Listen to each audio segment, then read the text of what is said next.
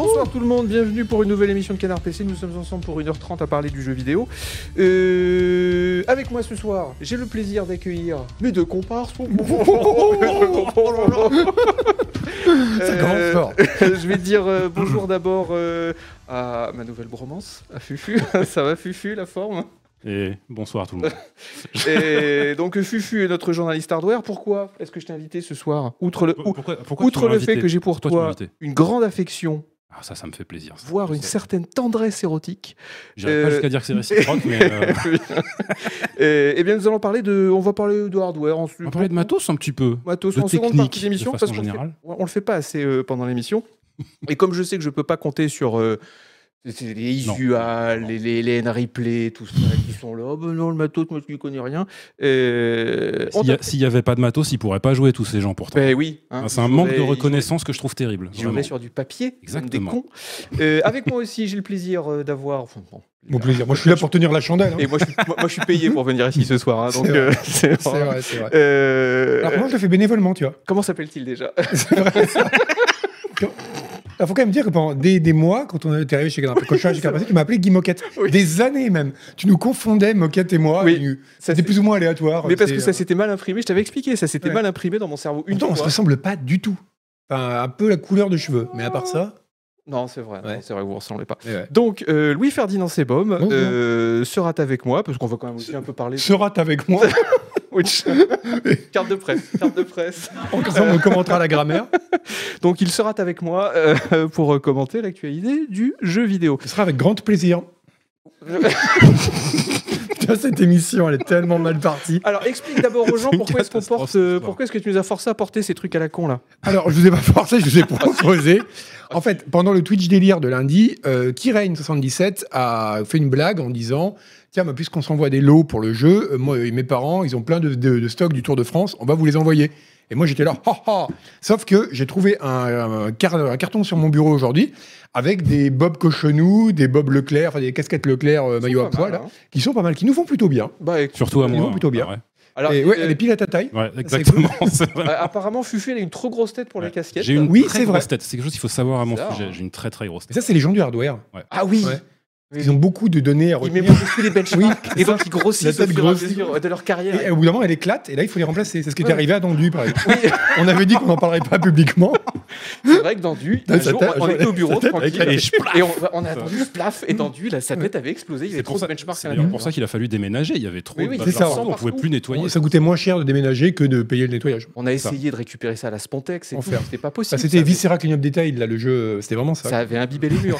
Euh, alors, nous avons plein de magazines à vous présenter. Alors, tiens, c'est Bom, tu vas présenter le nouveau. C'est le... Non, Ah non, mais c'est pas logique, il faut que ce Furo mais qui présente ça. mais non, parce Alors, que toi, tu euh, mettre plus d'enthousiasme. Mais oui, parce qu'il y a non pas un, non pas deux, non pas trois, non pas quatre, mais cinq nouveaux GPU en test. Dont Cinq. la Five, Five, comme on dit five, à comme Los on dit dans le pays des GPU. Donc la Radeon RX 7900, la RTX 400 4070, Yes. TI, TI, attention, très important le. TI, et 4080, pas TI celle-là, ça ferait beaucoup 4080 et TI, et Arc A750. Et puis sinon, comment euh, guide pratique pour, ah oui, pour bien jouer aux jeux vidéo en HDR, parce que tous ces gens qui règlent mal leur HDR, Oui, et c'est et vachement du coup le dynamic HDR. range, il est pas bien rentré, c'est Ouais. une catastrophe. C'est vachement bien le HDR. Un truc sur le, sur le cloud gaming après la mort de Stadia, et puis surtout, est-ce que le jeu vidéo pollue? Et ça, Voilà c'est une vraie question. Voilà. Voilà. Parce qu'il faut jouer développement durable. Exactement. C'est important. Euh, Fufu, tu vas me présenter. euh, Alors, il y, a- il y a un canard PC qui est encore en kiosque, c'est celui-là, le canard PC avec Stalker 2, mais il est en kiosque pour encore quelques Une jours. semaine, oui, jusqu'à fin mai. Mais vous Fin pouvez, avril, pardon. vous pouvez en acheter deux ou trois exemplaires. Par contre, il y a le nouveau qui va sortir bientôt. Tiens, Fufu, présente Voilà, ça. tout à fait. Donc le canard PC euh, numéro 442 euh, avec Shadow Gambit, évidemment. euh, C'est ce que c'est? Pas du tout. Ah, Ça tombe bien parce que je ne sais pas ce qu'est la RX 7900 de Radeon. Voilà, Shadow Gambit, c'est le nouveau, tu sais, Mimimi. Mimimi. Mimimi. les, les Allemands qui ont fait, euh, Desperado. qui ont fait Desperado, tout Ah ça. oui, c'est ça, c'est eux. Bah oui, bien sûr. Bah, et en plus, bah, j'aurais pu le deviner avec Desperados 3. Voilà. C'est pour ça qu'on l'a mis dans le Pirates titre. pour, euh. Et ça a l'air vachement bien.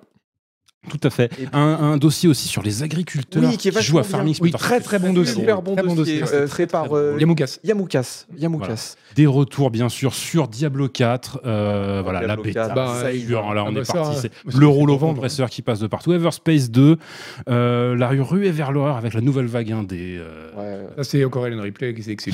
Hein. Voilà, ouais, les obsessions, on sait ce que c'est. The Last of Us Part 1, bien sûr. The Last of Us qui est sorti sur PC il y a un petit moment déjà, mais du coup, dont on parle dans ce numéro. Je crois qu'Isuel a beaucoup aimé. Visual a beaucoup aimé, malgré le, un portage d'une qualité voilà, Ouais. contestable. On va dire, Ils ont sorti- je vous parle moi-même aussi. Ils ont sorti un patch il y a, je crois, hier ou avant-hier, où ils ont annoncé qu'ils allaient sortir un patch pour euh, Ouais, essayer ils sont, de régler ils un sont peu en train de, ouais, ils sont en train de, de- de se dépatouiller comme ils peuvent. Mm. C'est pas toujours avec beaucoup de succès. Et puis un truc, voilà, faut y jouer sur un écran de 42 pouces. Je sais pas qui c'est qui a écrit ça, moi. mais c'était un petit peu nul. je crois. On parlera des écrans 42 pouces parce que c'est mon obsession du moment. Ouh, 42 pouces. Euh, et moi, je vais vous présenter euh, le jeu de plateau hors série numéro 9. Il est sorti, il est, en- il est arrivé en kiosque ou pas encore? Tu vois, ça doit être marqué dessus. Parce qu'on l'a vu, il y a, on l'a vu, je l'ai vu passer sur Slack il y a pas longtemps, mai-juin 2023. Ah, donc pas encore. non, on avait le droit de le montrer? J'en sais rien. Je- Je suppose que oui. Ton Voilà. émission, ta responsabilité légale. Voilà, euh, un hors-série jeu de plateau, vachement bien, euh, avec un gros dé euh, 20 faces euh, en, en couverture, et puis ça parle de, bah, de jeux de plateau, Pagan, Oas, Hunter le Jugement, euh, en tournoi avec les amoureux de Blood Bowl, Blood Bowl, Football. Et, euh, Blood et Pixel et Meeples.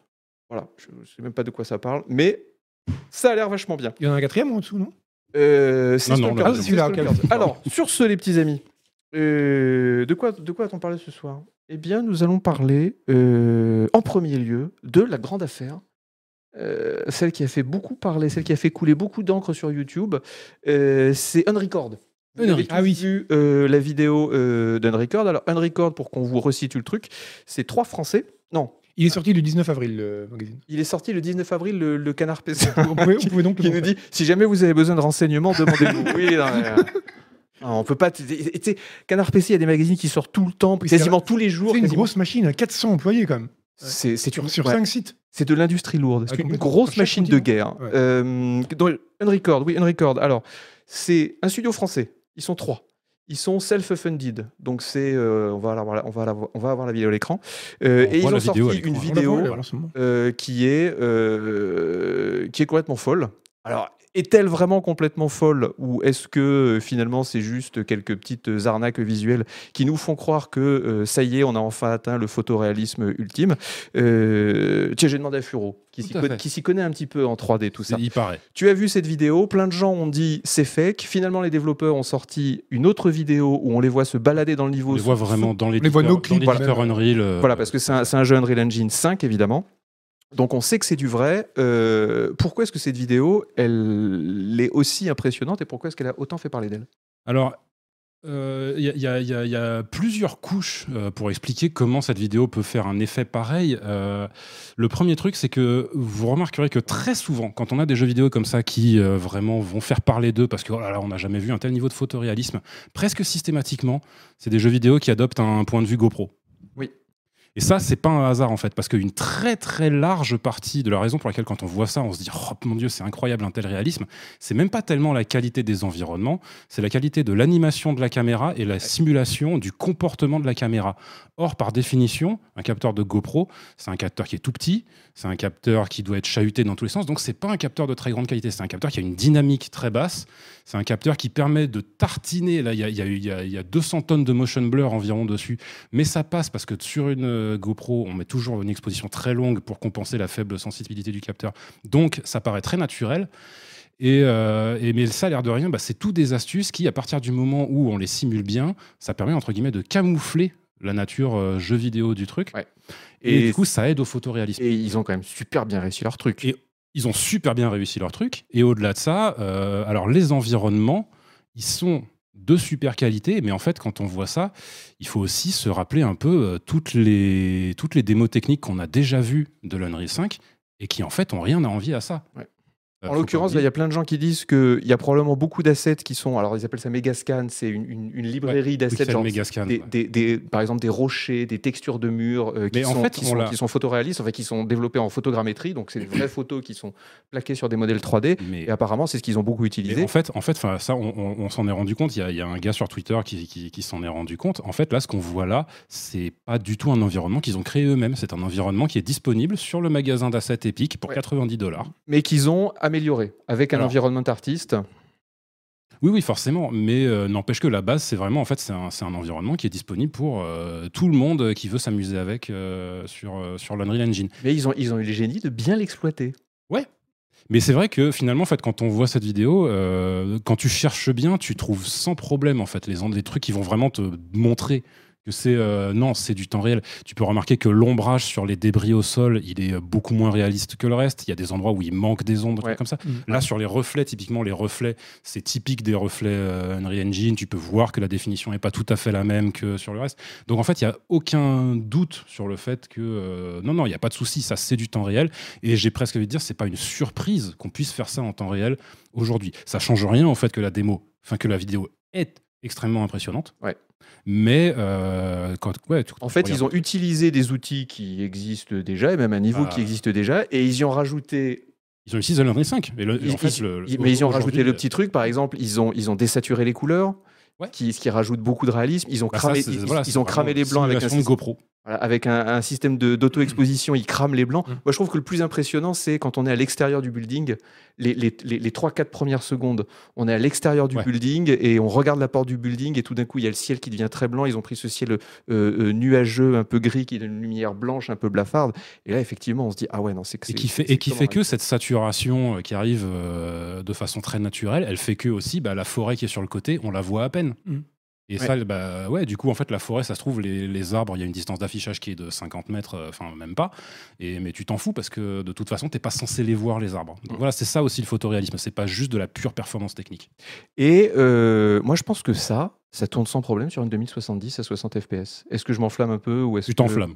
Tu t'enflammes. Je pense que c'est quand même du gros matos, là. Ouais. Maintenant, euh, oui, enfin, euh, encore une Tu fois, je parlais, je parlais en, des démos. En, en 1080p qu'une 2070 euh, Ouais. Parce qu'il n'y a pas.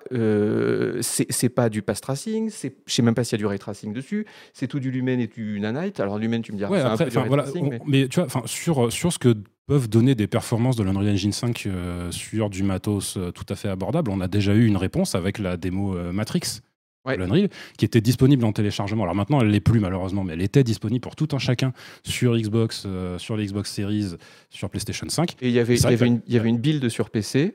euh, ouais, c'était pas exactement la même, mais qui avait- tournait très bien sur une 3080. Ouais, mais, euh, mais la démo Matrix, elle tournait sur une Xbox Series S. Pas sur une Series Et la démo Matrix. C'était un open Donc, world. euh, Alors que là, on est sur des environnements qui sont Ouais. quand même Bah là, on beaucoup est plus, euh, cloisonné, ouais. beaucoup plus euh, réduits.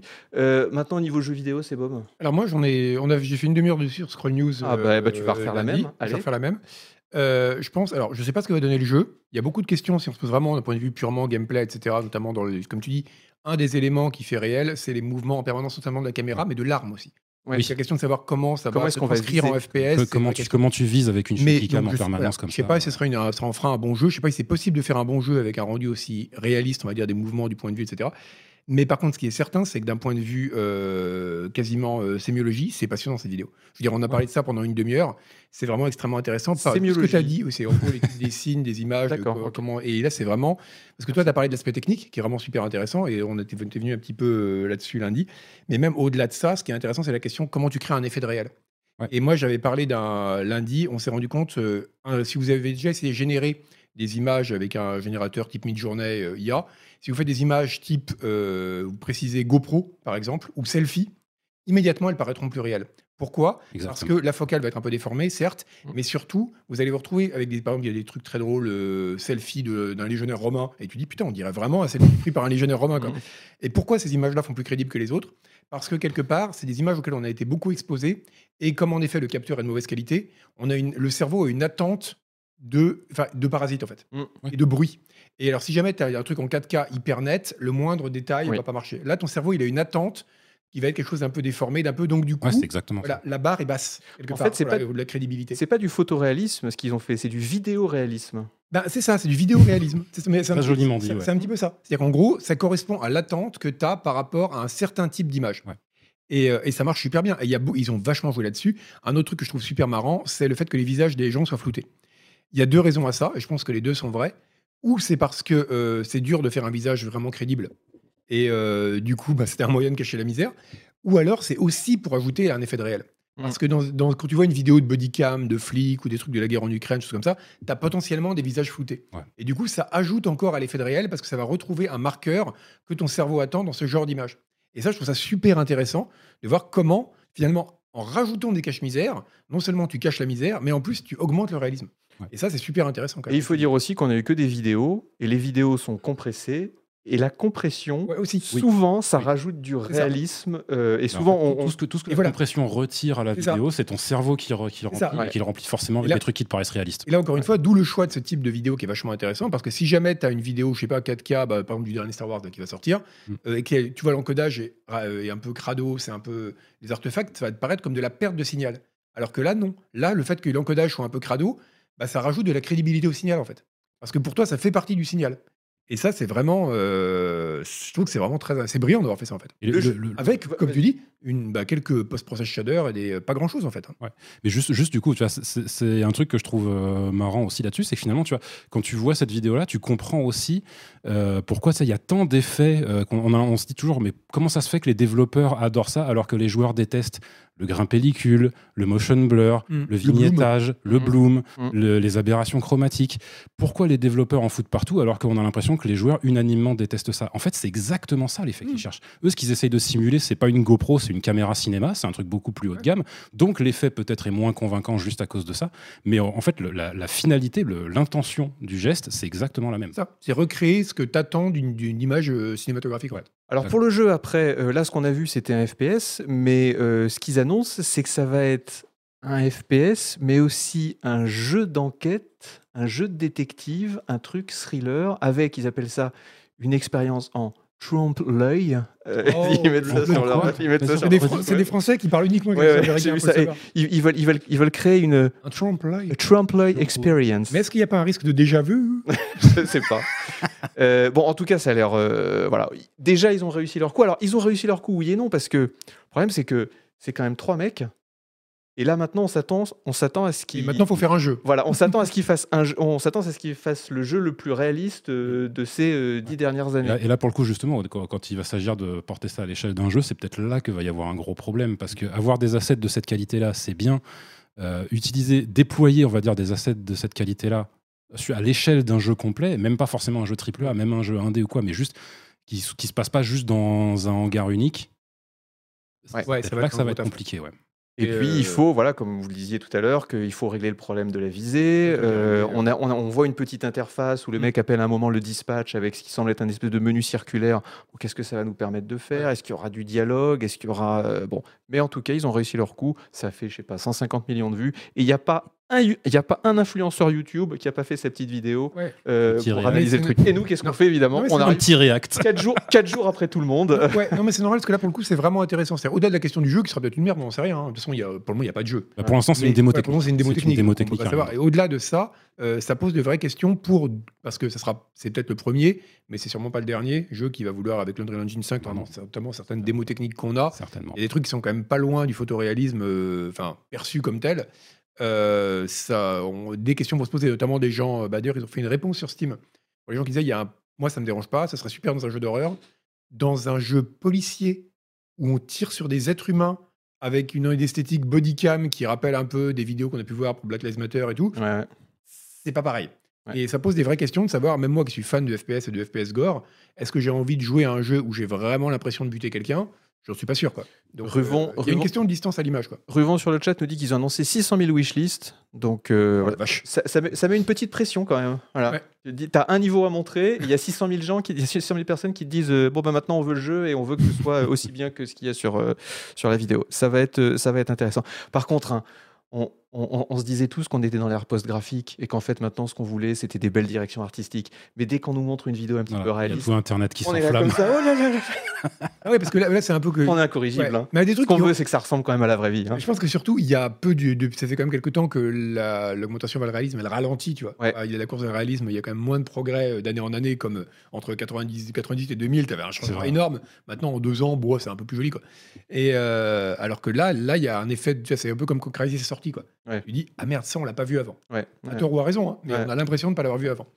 Et, euh, Voilà, ça s'appelle Record, c'est développé par un studio français qui s'appelle Drama Studio et ça sortira. et on leur souhaite bien du courage. Et oui, on leur souhaite bien du courage, mais en tout cas, félicitations d'avoir euh, fait quand même une vidéo fait le fait, buzz. euh, voilà, d'avoir fait le un- buzz. un Et puis pas le buzz buzz. pour rien, parce que vraiment, ils ont réussi à produire un truc euh, Mm. qui est- qui- qu'on n'avait jamais vu avant. Et c'est assez rare pour être signalé. L'actu chaude du gaming maintenant. Là, on va repartir sur des sujets un peu plus chiants. Ah. Euh, bah ouais, désolé. Et, le, et surtout, le sujet chiant du moment. Alors, Ah, Aïe, aïe, aïe. euh, Microsoft, euh, le rachat Microsoft Activision. Ah oui. Alors déjà, Oh ça, j'en- mais je m'en balèque, mais alors d'une force. Parce Mais que alors- t'as pas d'action Activision?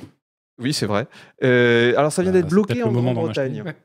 Euh, décryptage, analyse de la part de nos deux experts. Allez-y, qui veut y aller?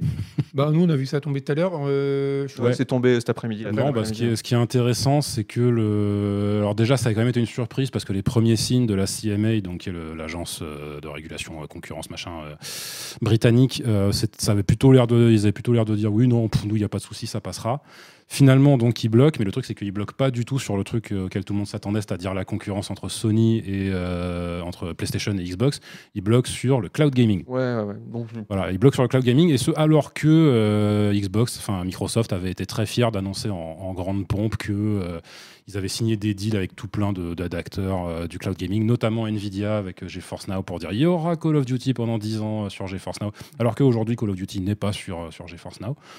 Bon, euh, tout ça n'a pas convaincu euh, l'autorité anglaise qui s'inquiète surtout en fait du fait que à terme, ça voudra dire qu'il pourrait y avoir un paysage du cloud gaming où Microsoft contrôle vraiment tout, l'infrastructure, la distribution, les devices euh, et le contenu. Ouais. Bon, parce qu'ils ont déjà Azure qui, qui est, qui est un- qui est le- le- le- la grosse infrastructure qui est derrière pas mal de, de- de- Ouais, de ouais, cloud gaming, ouais. dont celui de PlayStation. C'est Mm.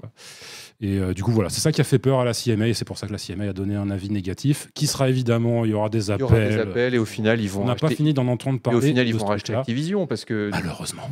oui, parce que de toute façon, c'est pas comme si les gouvernements avaient encore le moins de pouvoir. euh, Sur des anti, sur l'anti, enfin des, Ah. pour les questions d'antitrust, il y a quand même des, voilà, il y a des Microsoft, il est bien placé pour le savoir. Il y a quand même des Si, fois. si la, si la FTC, euh, Ouais, si si la FTC, aux non, ça USA va mal. demande aussi, elle bloque aussi, ça va être compliqué quand même. Ouais, mais un petit Cela dit, il y avait un très bon argument de Bobby Kotick, et je crois que c'est la seule fois de ma vie où je me suis dit, je mais littéralement, je crois que c'est, mais pas une, c'est pas une Comme quoi. exagération, je crois que c'est littéralement la seule fois de ma vie où je me suis dit, ouais, je suis plutôt d'accord avec Kotick. En tout cas, c'est pas con ce qu'il dit. Euh, il avait dit que actuellement, c'est vrai qu'on a, avec cette crainte des gros, de, du trust, de grosses boîtes, on est en train de scinder des entreprises pour les empêcher de contrôler à la fois le contenu et les tuyaux, parce que c'est toujours un peu l'idée hein, dans les Toujours, processus c'est exactement ça, ouais. Toujours ça. Alors que pendant ce temps, en Chine, il y a des- d'énormes machines qui se construisent Mm. qui, elles, sont clairement dans l'idée d'av- d'optimiser en contrôlant à la fois le contenu et les tuyaux. Ouais. Et il disait, est-ce qu'on n'est pas en train de fragiliser les entreprises occidentales par rapport aux entreprises chinoises? Et je dis pas que c'est c'est grave ou pas, mais en tout cas, c'était vrai que c'est une vraie question et c'est un vrai argument pour le coup en faveur Oui. de... Voilà. C'est vrai que c'est Donc, tu intelligent vois, de la part de Bobby. De la part de Kotick, j'étais là, Ouais. eh mais ouais, Bobby, Bravo Bobby, un pouce sous Bobby. Euh, c'est bon, tant que je te tiens. Euh, Dead Island 2. euh, ah, On va en reparler un petit peu parce que finalement, ça s'est bien vendu. Et j'ai regardé, ça eh ben se oui, ça se s'est super bien comme vendu. des petits pains, alors que moi, j'étais persuadé que ce Bon. truc, il est passé directement du studio à la poubelle, tu vois, et en Oui. fait, mais tout le monde s'attendait à une catastrophe. Un pouce aux développeurs. Non, mais, non, mais sérieusement, ouais, on- euh, attends, je l'ai testé, j'ai dit que c'est plutôt un bon jeu. Ouais. Et Même si, bon, il a beaucoup de limites. Mais mais- direct la poubelle. hein. Mais C'est un bon jeu, mais direct la poubelle. Non, c'est ce à quoi on s'attendait. Parce que le truc, il est quand même été en développement pendant plus de 10 ans. Il est passé, il a changé trois fois de studio. Donc c'était la catastrophe annoncée, quoi. En plus, pour un jeu dont, quelque part, plus grand monde attendait, parce que Techland, ils étaient partis sur Dying Light. euh, la licence euh, voilà, de Dead Island, elle était morte pour Ouais. tout le monde, quoi. Et ils ont réussi à faire un brawler euh, zombie, bon, qui est vraiment très très simpliste, un peu répétitif et pas très bien équilibré. Voilà, bon, il y a pas mal de défauts. mais ça reste. Non, mais voilà, c'est, pas le jeu du siècle, c'est clair. Tu l'as mis combien dans Canard PC J'ai mis 6. Mais euh, Ah ouais, quand même. non, mais c'est vraiment, c'est pas le jeu du siècle, c'est clair. Mais c'est un jeu qui est pas, franch- franchement, face à la catastrophe industrielle à laquelle on s'attendait, c'est un jeu qui, s'il était sorti il y a 5 ou 6 ans, aurait été euh, un très bon jeu. Même maintenant, le problème, c'est ce qui est intéressant aussi, quelque part, et c'est à la fois sa grande qualité et son grand défaut, c'est que c'est un jeu, tu vois, qu'il a complètement ignoré euh, 10 ans de développement dans le jeu vidéo. Mm. Donc, le- toutes les, de la révolution des combats de mêlée, du timing avec le jeu From Software, il est passé à côté. Tous les mondes ouverts intéressants, il est passé à côté. C'est encore un truc divisé en niveaux. C'est voilà, c'est vraiment un jeu comme on les faisait en 2010-2011, quoi. Mais avec, il y a même du rock californien quand tu tapes sur les ennemis. Enfin, c'est vraiment cette espèce d'esthétique-là. Et, euh, Et appara- Il y, a- il y a encore un public pour ça. Troisième, pour euh, ça, troisième, et ça jeu, se vend bien. troisième jeu le plus vendu Voilà. en Grande-Bretagne, derrière Harry Potter, enfin Hogwarts Ouais. Legacy et euh, Resident Evil. Voilà, et après, bon, tant mieux pour les devs, parce que franchement, euh, je dis, c'était vraiment pas gagné, tout le monde s'attendait une catastrophe, c'est cool qu'ils aient réussi à sauver le truc. Et il y a deux, quand même deux conséquences qui sont bien, enfin qui sont amusantes. Une qui est plutôt rigolote, c'est que on risque d'avoir un Dead Island 3. Et si on m'avait dit ça il y a trois mois, jamais je l'aurais cru. Quoi. Pour moi, c'était ils allaient sortir ce truc pour voilà, euh, passer ça par perte et profit. Et voilà. Et euh, l'autre, par contre, conséquence, que bon, je pense que ce sera pas le cas, mais en- espérons, c'est qu'on risque de se retaper une vague de jeux de zombies. euh, Ah, Et ça, ce serait un peu triste même. Ouais. Voilà. Espérons que non. Euh, Est-ce que vous avez joué à Portopia Serial Murder Case? Non. Il n'y est pas joué, mais j'en ai entendu parler. alors, alors, pour resituer, bah vas-y, euh, Fufu, explique-nous ce que c'est un Euh, petit qu'est-ce peu ce, Bah, ce gros- machin. bah, Ça a l'air bien. hein. Port-. Portopia, c'est une série de visual novels qui était sortie dans les années 80, développée par euh, Yuji Horii, je crois, chez Enix. On l'embrasse, Yuji. ouais. Euh, bien sûr, hein, un poussou, euh, comme euh, c'est ça le, le terme consacré. c'est ça. en plus, ouais, Yuji. Euh, et qui là du coup est ressorti euh, par euh, Square Enix euh, sous forme de démo technique Mais euh, avec de. de, de langage naturel, de, Voilà. voilà. de, compréhension de langage naturel et d'expression en langage naturel. Alors bien sûr, il y a le- l'intelligence artificielle qui est balancée là-dedans. Je suis honnêtement pas sûr qu'il y a la moindre, le moindre gramme d'intelligence artificielle dans le truc. Alors apparemment non. hein. Euh, parce que en gros, bah, le problème que tout le monde a l'air de remonter, c'est que ça marche pas Ouais. en substance. Que en gros, les, le, le, fin, le, je pense que je pense que le lang- l'expression en langage naturel doit marcher plutôt bien. Enfin, en même temps, c'est pas comme s'il y avait beaucoup de paramètres à prendre en compte. Ouais, Par mais contre, la compréhension est catastrophique. Ouais, parce qu'en fait, les gens disent que la- le, le jeu consiste surtout à deviner les mots qu'il faut utiliser pour Ouais. que l'intelligence artificielle, entre guillemets, euh, te comprenne. Mais le Ah, truc, c'est comme dans les vieux dungeon crawlers en mode mais texte de mais c'est ça. 1980. Mais c'est ça, en fait. Il fallait voilà, trouver le bon ça. mot à taper. Quoi. Et Square Enix, donc, Ce qui en ce ce qui est ouf, c'est que c'est exactement ce qu'ils prétendaient retirer au jeu. En fait, Oui, oui. base, le jeu, c'est oui. ça, c'est du- c'est Mm. de l'aventure textuelle. Il disait vous allez pouvoir parler comme en vrai. Mm. euh, Il y a plus de euh, trouver le bon verbe. voilà aller à l'ouest, euh, ouvrir porte. Tu peux Mm. dire euh, j'ai j'ai envie d'ouvrir cette porte, ouvre cette porte s'il Mm. te plaît. Et le, le truc aurait tout compris. Et là apparemment non. Le jeu se fait enfin le jeu c'est une démo technologique pour l'instant. Elle se fait démonter sur Steam, mais avec une violence euh, voilà aussi parce que les gens sont un peu remontés contre Square Enix qui a euh, faut le rappeler vendu des récemment euh, Oui, bah, revendu un peu ses bijoux de famille pour Ouais, essayer de partir Enix, sur les NFT, sur la blockchain, sur tout ça. Donc ils sont pas en odeur de sainteté. Euh, et donc c'est une euh, voilà, c'est une catastrophe. En fait, il y, a- il y a une grossière erreur de timing aussi là-dedans, parce qu'évidemment, tu sors un truc comme ça, bah, tout le monde pense chat GPT. Ah oui, oui. c'est Ouais. absolument pas de ça qu'il s'agit. La non, base de la démothèque, c'est vraiment juste c'est euh, compréhension et expression en langage naturel, c'est-à-dire en gros, c'est Siri. C'est de, la- de technologie qui a 15 ans. Ouais. C'est pas du tout du truc ultra moderne. hein, Ouais. Les animations de la bouche sont euh, assez. imp- Regarde, il a la bouche toute molle. Ah il, y a non. beaucoup, il y a beaucoup d'étapes d'animation dans la bouche, en tout cas. ça a l'air épouvantable. à tout on voit où le budget est passé. Euh, quelques annonces qui sont, qui sont arrivées euh, ces derniers jours. Vous êtes sûrement passé à côté parce que c'est des petites annonces. J'ai pas pris des gros jeux, mais j'ai pris des jeux qui sont un petit peu intéressants.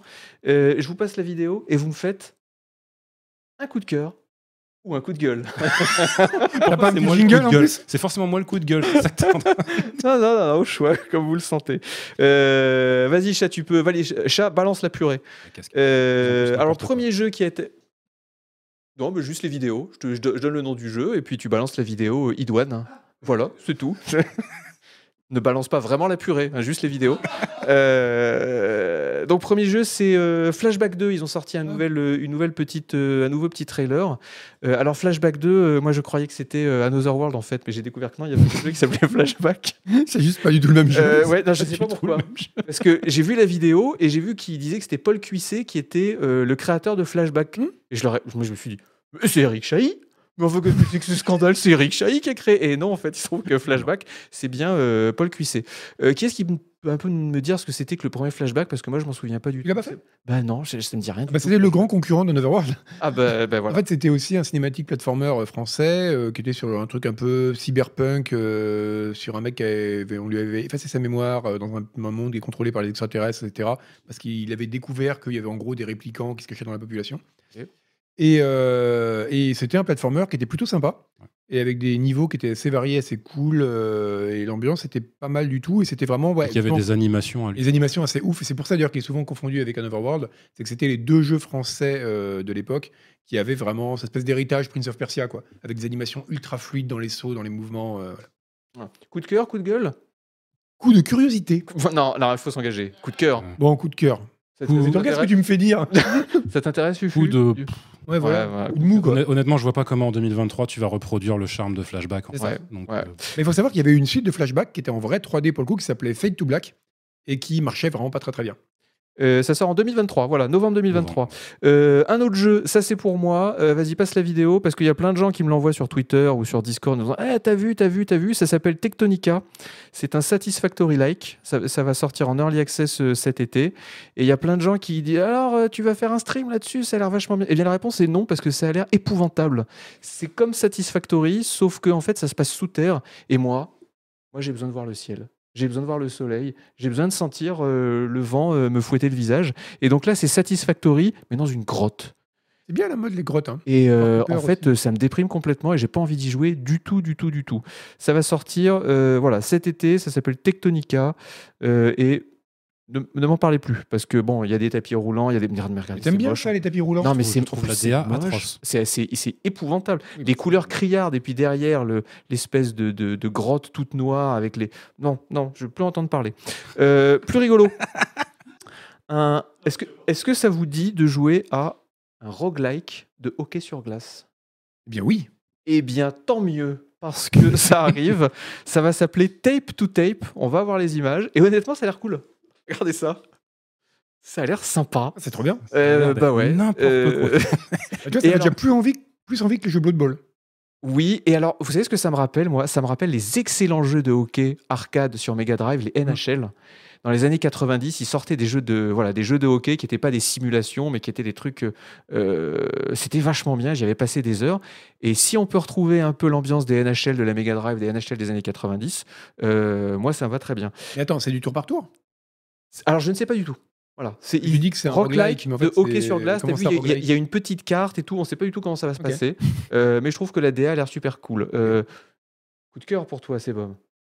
Euh, Oui, Ah, si. Regarde, mais regarde comme c'est mignon. On voit même les reflets sur la glace. Ah oui, il est à coup de cœur. J'ai pensé que Regarde, il y a un petit truc avec des petits plus dormir niveaux et quand c'est tout. pas sorti. On se bat contre des boules de, des boules de viande. C'est vrai. Coup de cœur. euh, franchement, je ne sais, je de ne sais pas, je ne sais pas quoi en penser. Je ne sais pas quoi en penser. Bon. Apparemment, il y a une Euh, démo qui est dispo. Je, je vais peut-être laisser. Et donc c'est du temps réel. Ok. Alors, pourquoi c'est un euh, roguelike?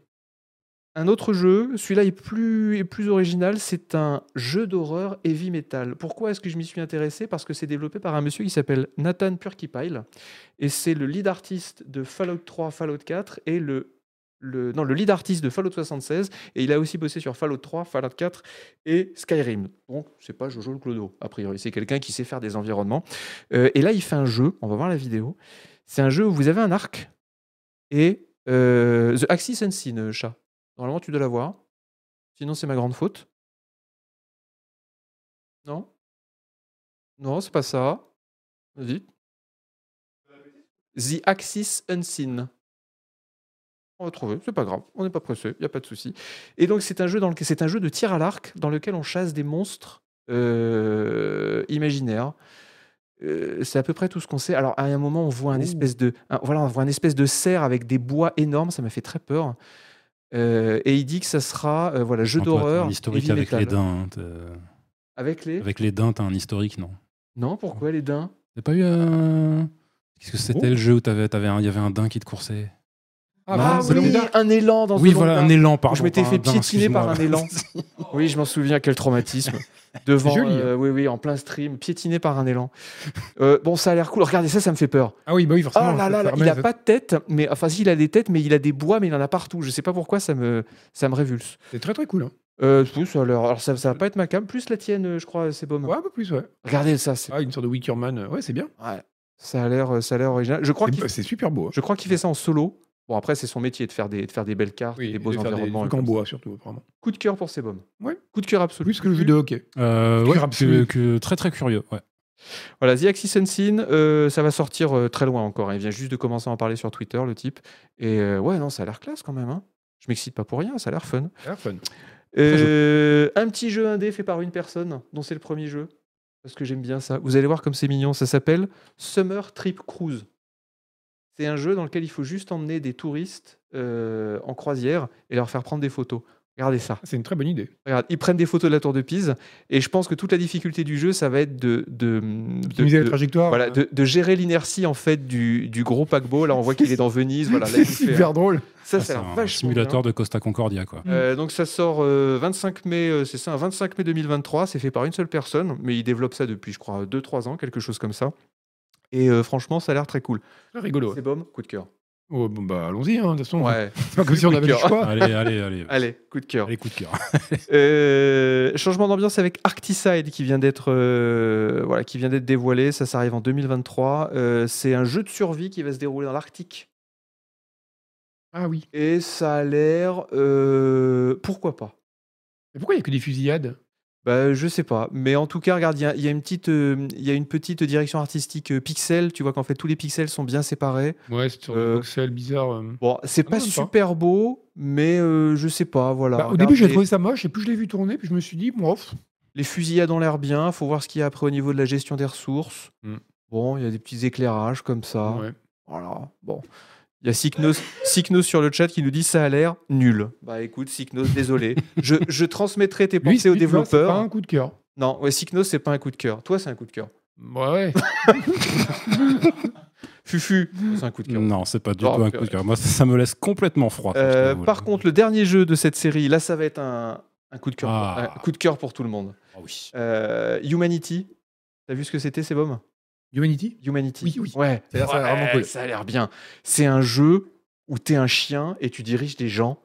Et Et, euh, de euh, toute façon, les jeux où on incarne un animal, moi, je suis toujours oui. client. Mais oui. Et là, surtout, ça a l'air bien parce qu'il y a plein de gens et les gens, ils peuvent tomber dans des, ils peuvent tomber dans des Ah, gouffres. C'est un peu, c'est un peu Lemmings avec un chien. Voilà, c'est Lemmings, sauf que tu as un chien de berger qui est censé, euh, voilà, comme c'est les, c'est quoi, c'est les, c'est les bergers australiens qui sont spécialisés pour euh, pour euh, diriger les moutons. Oui, c'est un peu ça. Mm. Ouais, c'est un peu ça.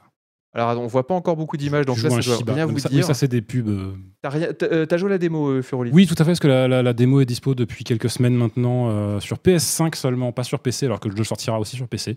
Et du coup, j'ai fait la démo et c'est vraiment très très très cool. Euh, Enfin, les, les- les- les quelques puzzles que- qu'il y a sur, sur la démo, déjà, ouais, il- il- c'est c'est très inventif. Ça part très très vite dans des délires assez ouf. En plus, c'est vraiment un jeu qui est très très fort. Sur les puzzle games c'est toujours compliqué de parler à tout le monde tu vois aussi bien aux gros vénères qui veulent vraiment Mhm. se taper des casse-têtes de gros bâtards que à ceux qui veulent juste euh, se détendre un petit peu. Et là il y a un système en fait où dans le jeu tu as des des, perso des personnages dorés qu'il faut faire gaffe à surtout, surtout pas faire tomber parce que si eux t'arrives à les bien les emmener aussi vers l'arrivée tu as des points bonus euh, tout ça Enfin, bref ça marche euh, vraiment très très bien. Euh, moi j'en suis d'autant plus client qu'on peut y jouer en VR Je vois Donc, pas euh, comment voilà. ça peut marcher en VR. Si, parce que tu es en vue du dessus et tu Oui, oui, non, c'est pas du tout à la première personne. hein, c'est juste, mais du coup, voilà, tu vois vraiment ton environnement en 3D. Ça, ça ajoute pas grand chose. C'est le même jeu, hein, juste t'es en VR. Et techniquement, c'est quand même un peu sympa parce qu'il peut y avoir vraiment beaucoup d'humains à l'écran. Ouais, ouais, ouais. Bon, après, Bah, oui, oui. c'est pas, c'est pas une grosse démo technique non plus. Hein, mais, Non, mais euh, moi, le jeu j'aime étant bien- sur PS4. Moi, j'aime bien ouais, quand il y a plein de, j'allais dire Ouais. sprites, mais euh, moi, j'aime bien quand il y a plein de monde à l'écran. Je trouve toujours ça impressionnant. C'est ce que je- Regardez ça, il y a plein d'humains là euh, comme ça. Je trouve ça vachement. Mais le cool. jeu, le jeu est très très cool. et ouais, ouais, moi, je suis, je suis, euh, Oui, mais bon, les Lemmings maintenant quand même. euh, Je sais pas. On a eu des Lemmings 3D qui étaient Ah catastrophiques. Oui, c'est vrai que ouais, c'est un peu comme les Worms. Dès que c'est en 3D, c'est raté. ouais. Et Donc ce, jeu- ce jeu-là, c'est un jeu qui a fait parler de lui aussi parce que donc il est euh, non pas développé mais édité par euh, Enhance, qui est la boîte de Tetsuya Mizuguchi. Ah bah oui, Donc euh, Tetsuya Mizuguchi, Mais oui. euh, oui, la star, bien sûr. tu connais. Mais oui, Tetsuya, le, le boss. Non, mais Tetsuya Mizuguchi, donc euh, Rez, euh, Ouais. Tetris Effect euh, dernièrement. euh, Qu'est-ce qu'il a fait d'autre déjà? Space Channel 5, enfin voilà, des, des- des jeux un peu concept euh, comme ça. euh. D'accord. Tetsu. Heureusement qu'on a un mec du hardware pour nous parler Ouais. du vidéo. Non mais voilà, Tetsuya Mizuguchi, non mais je connais parce que voilà, je suis, je suis très très fan de ce que fait Tetsuya Mizuguchi. Donc là voilà, il est, c'est pas le développeur, euh, c'est juste voilà, c'est un peu son poulain. C'est, c'est un développeur indé japonais qui fait ça. Tetsuya Mizuguchi. Euh, Je... Retiens bien ce nom. Bah, je le retiens parce que je le sortirai dans, des, dans les dîners mondains et tout. Tu as joué au dernier euh, Tetsuguchi? Et là, les gens font non, non. Et moi, je dis Il a déjà écorché. avant. Tetsuguchi. Tetsuya Mizuguchi. Bien. C'est bien, je l'ai. Tetsuya Mizuguchi. ouais. Tetsuya Mizuguchi, bah, c'est Voilà. facile comme tout. Euh, avant de faire, on, on- on va bientôt faire une petite pause. Et, ou peut-être on fera un quiz avant, ou peut-être un quiz après. On va voir. C'est au feeling, parce que cette émission, c'est YOLO. On, on va avec le flow. Euh, je voudrais qu'on parle euh, pour la énième fois de la grande crise des euh, AAA. Vous savez qu'on n'arrête pas de Ah nous oui. dire depuis des années que les AAA, euh, c'est plus possible, ça coûte trop cher, blablabli, blablabli, nanani, nanana. Et là, Vlatipa, qu'on a notre ami Pavel, euh, j'ai plus son nom, Pavel, euh, comment il s'appelle? Pavel Saslok. Les gens sur le chat me corrigeront. le lead quest designer de Cyberpunk 2077, donc c'est quand même pas Jojo le Clodo, hein c'est un mec qui vient de bosser 5 ans sur Cyberpunk, 70 sur Cyberpunk 2077. 5 ans. 5 ans, 8 ans. Et il a dit à PC Gamer lors d'un interview euh, les jeux AAA vont droit dans le mur, on va se cracher Mm. parce que ça devient vraiment trop compliqué euh, à faire. Est-ce que tu as lu l'article euh, C'est bon. Oui, et alors, il y a eu plein d'articles sur le sujet. Oui. Mais celui-là, ce qui est intéressant, c'est qu'il parle beaucoup notamment des cinématiques. Oui, et ils disent qu'en fait, c'est ça. Ouais, qu'il les fout dedans. Nous, on pourrait, penser, on pourrait croire que ça doit être, par exemple, le nombre de quêtes, Mm. l'aspect technique et tout. Ça. Et eux, ils disent c'est les cinématiques qui nous déchirent. En tout cas, eux qui les ont déchirés, ouais. Oui. Parce que c'est. euh, c'est-à-dire, c'est assez marrant de voir que les, euh, tous, les, tous les articles qu'il y avait eu sur le sujet, et comme je dis, il y en a eu plein, c'était plutôt des questions de budget dont ils parlaient. C'est le fait Ouais. que rien que pour produire les environnements, les décors, tout, ça prenait un temps de malade, que c'était plus tenable, qu'il fallait donc. euh, il fallait, le seuil de rentabilité des jeux était incroyablement haut, de plus en plus haut. Voilà, enfin, c'était très très compliqué.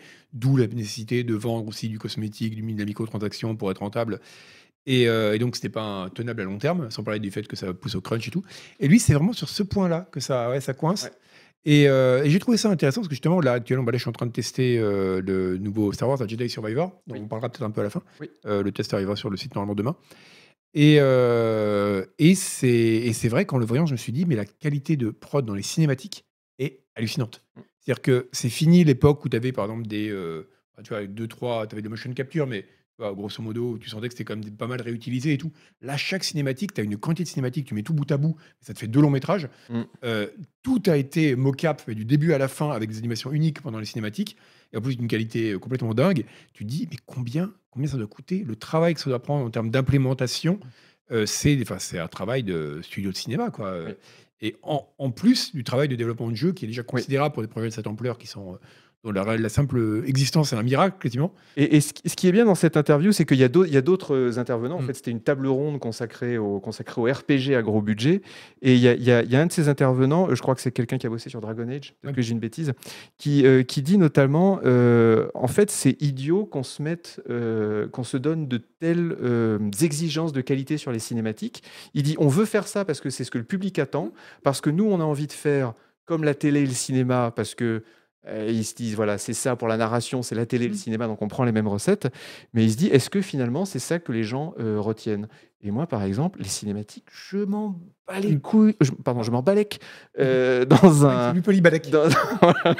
je m'en balèque dans un jeu vidéo. Ça ne m'intéresse pas, les cinématiques. Il racontait comment dans Cyberpunk 2077, ils ont dû euh, faire un travail de malade parce que les cinématiques étaient euh, toutes vues à travers euh, les yeux de V, les Oui. yeux du personnage Ils sont principal. En fait, le jeu est un en plan, séquence du début Voilà, à la fin. en C'est ça, tu es toujours en vue première personne. Alors qu'il disait que dans The Witcher, il pouvait utiliser plein d'astuces pour bricoler des cinématiques en, en- voilà, en- alors il y avait plein de cache-misère, mais au final ça marchait. Ils n'ont pas pu faire ça dans Cyberpunk 2077 et ils se sont retrouvés en fait. 1967, non seulement c'était en, t'es en vue à la première personne, mais en plus, euh, enfin la très très vaste majorité du temps, tu es mobile. Oui, Mm. donc c'est un point de vue tu qui peut regarder partout. partout, donc il faut que tous les personnages, il faut que tout ça, enfin ça colle bien, que tout soit parfait. Ils disent que ça, ça les a, euh, ça les a tués. Euh, ils évoquent quelques solutions pour éviter d'avoir euh, des jeux AAA toujours toujours plus chers. Il y en a une, c'est la génération procédurale. Mais en fait, ça. Ils ont euh, déjà un petit peu recours, que j'avais fait un article là-dessus en décembre, là. et on va en y avoir de plus en plus recours de toute façon euh, pour produire des assets en masse, mais c'est pas que pour le cas des cinématiques, ça résoudra rien. Ben, Ça ça. peut résoudre des choses pour la génération de textures, de terrain, éventuellement d'environnement entier à terme, mais pas pour, euh, mais pas pour les cinématiques. Non, ce c'est faut- typiquement le truc qui doit être fait à la main, quoi. Mais ce qu'il faut leur dire, c'est arrêtez juste de faire des cinématiques. Arrêtez de faire des cinématiques. Puis, puis voilà. Mais après- après, au-delà, au-delà de ça, il y a la question du triple A, parce que c'est, un- c'est à la fois la, Oula, la question du triple A, ce truc est très peu stable. La question du triple A en général et la question euh, aussi de, ben, du même problème qu'il y a pour les cinématiques, c'est, euh, c'est justement, je voyais ça euh, notamment dans Jedi, c'est de voir au niveau des animations. Notamment, c'est un jeu qui m'a marqué par la qualité euh, du boulot Ouais. qui a été fait dingue sur les animations, que ce soit les cinématiques ou en jeu. Et c'est vrai notamment pour les, ben, la, le- je sais plus comment ça s'appelle l'expression, tu sais, quand tu as une sorte de rétroaction, j'ai bouffé le mot, de l'environnement euh, sur les Euh. L'inverse cinématique. Reverse cinématique, cinématique, voilà. En gros, par exemple, tu tombes, Je ton pied il fait pas. ça et euh, ça va. Dans, dans, de clipper, par exemple, dans le décor, Ah oui. bah, ça va co- corriger en temps dynamiquement l'animation pour que ta jambe se plie comme elle aurait fait sous Ouais. l'effet de la force euh, du sol qui la repousse. Ok. Et tu as un niveau de détail qui est absolument dingue. Et quand tu vois ça dans le jeu, notamment pour un jeu comme ça, très mobile, avec beaucoup de scènes de plateforme, tu te dis, mais travail que ça a dû demander. Ouais. Tu prends le temps de regarder ça. Et en plus, pour un résultat nul. Nul. À l'écran, Pousse pousse non, le développeur. non, à l'écran, c'est fan- c'est c'est fantastique. Tu as l'impression d'être devant un truc d'orfèvre. Quoi. Ouais, ouais. Je veux dire, dans, dans- pour un résultat nul, je veux dire, pour un gain vraiment minime. Ouais, ouais. C'est-à-dire que moi, je m'en fous que les pieds du personnage ils clipent dans le mur du moment que la plateforme est bien foutue. Voilà, c'est la séquence c'est- juste un demi-millimètre de Un polish demi-millimètre, par-dessus, tu dois euh, demander ouais. des, euh, un ouais. surcoût de travail considérable.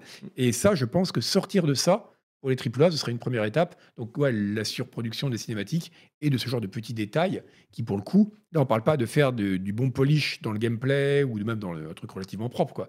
Mais de, vraiment de détails visuels. Cinématique, c'est pas un système. C'est pas, pas- voilà. c'est pas du mécanisme, c'est vraiment du. euh, cosmétique, en fait. C'est de la peinture. C'est de la peinture, ça. mais c'est- du, du maquillage. C'est ça, mais ça- euh, c'est pas juste- le cœur voilà. du jeu, quoi. Et c'est un niveau, en tout cas, maintenant aujourd'hui, de technicité qui fait que c'est pas juste dire, bon, on va bosser un peu plus et mettre un peu plus d'argent pour faire des textures plus jolies, quoi.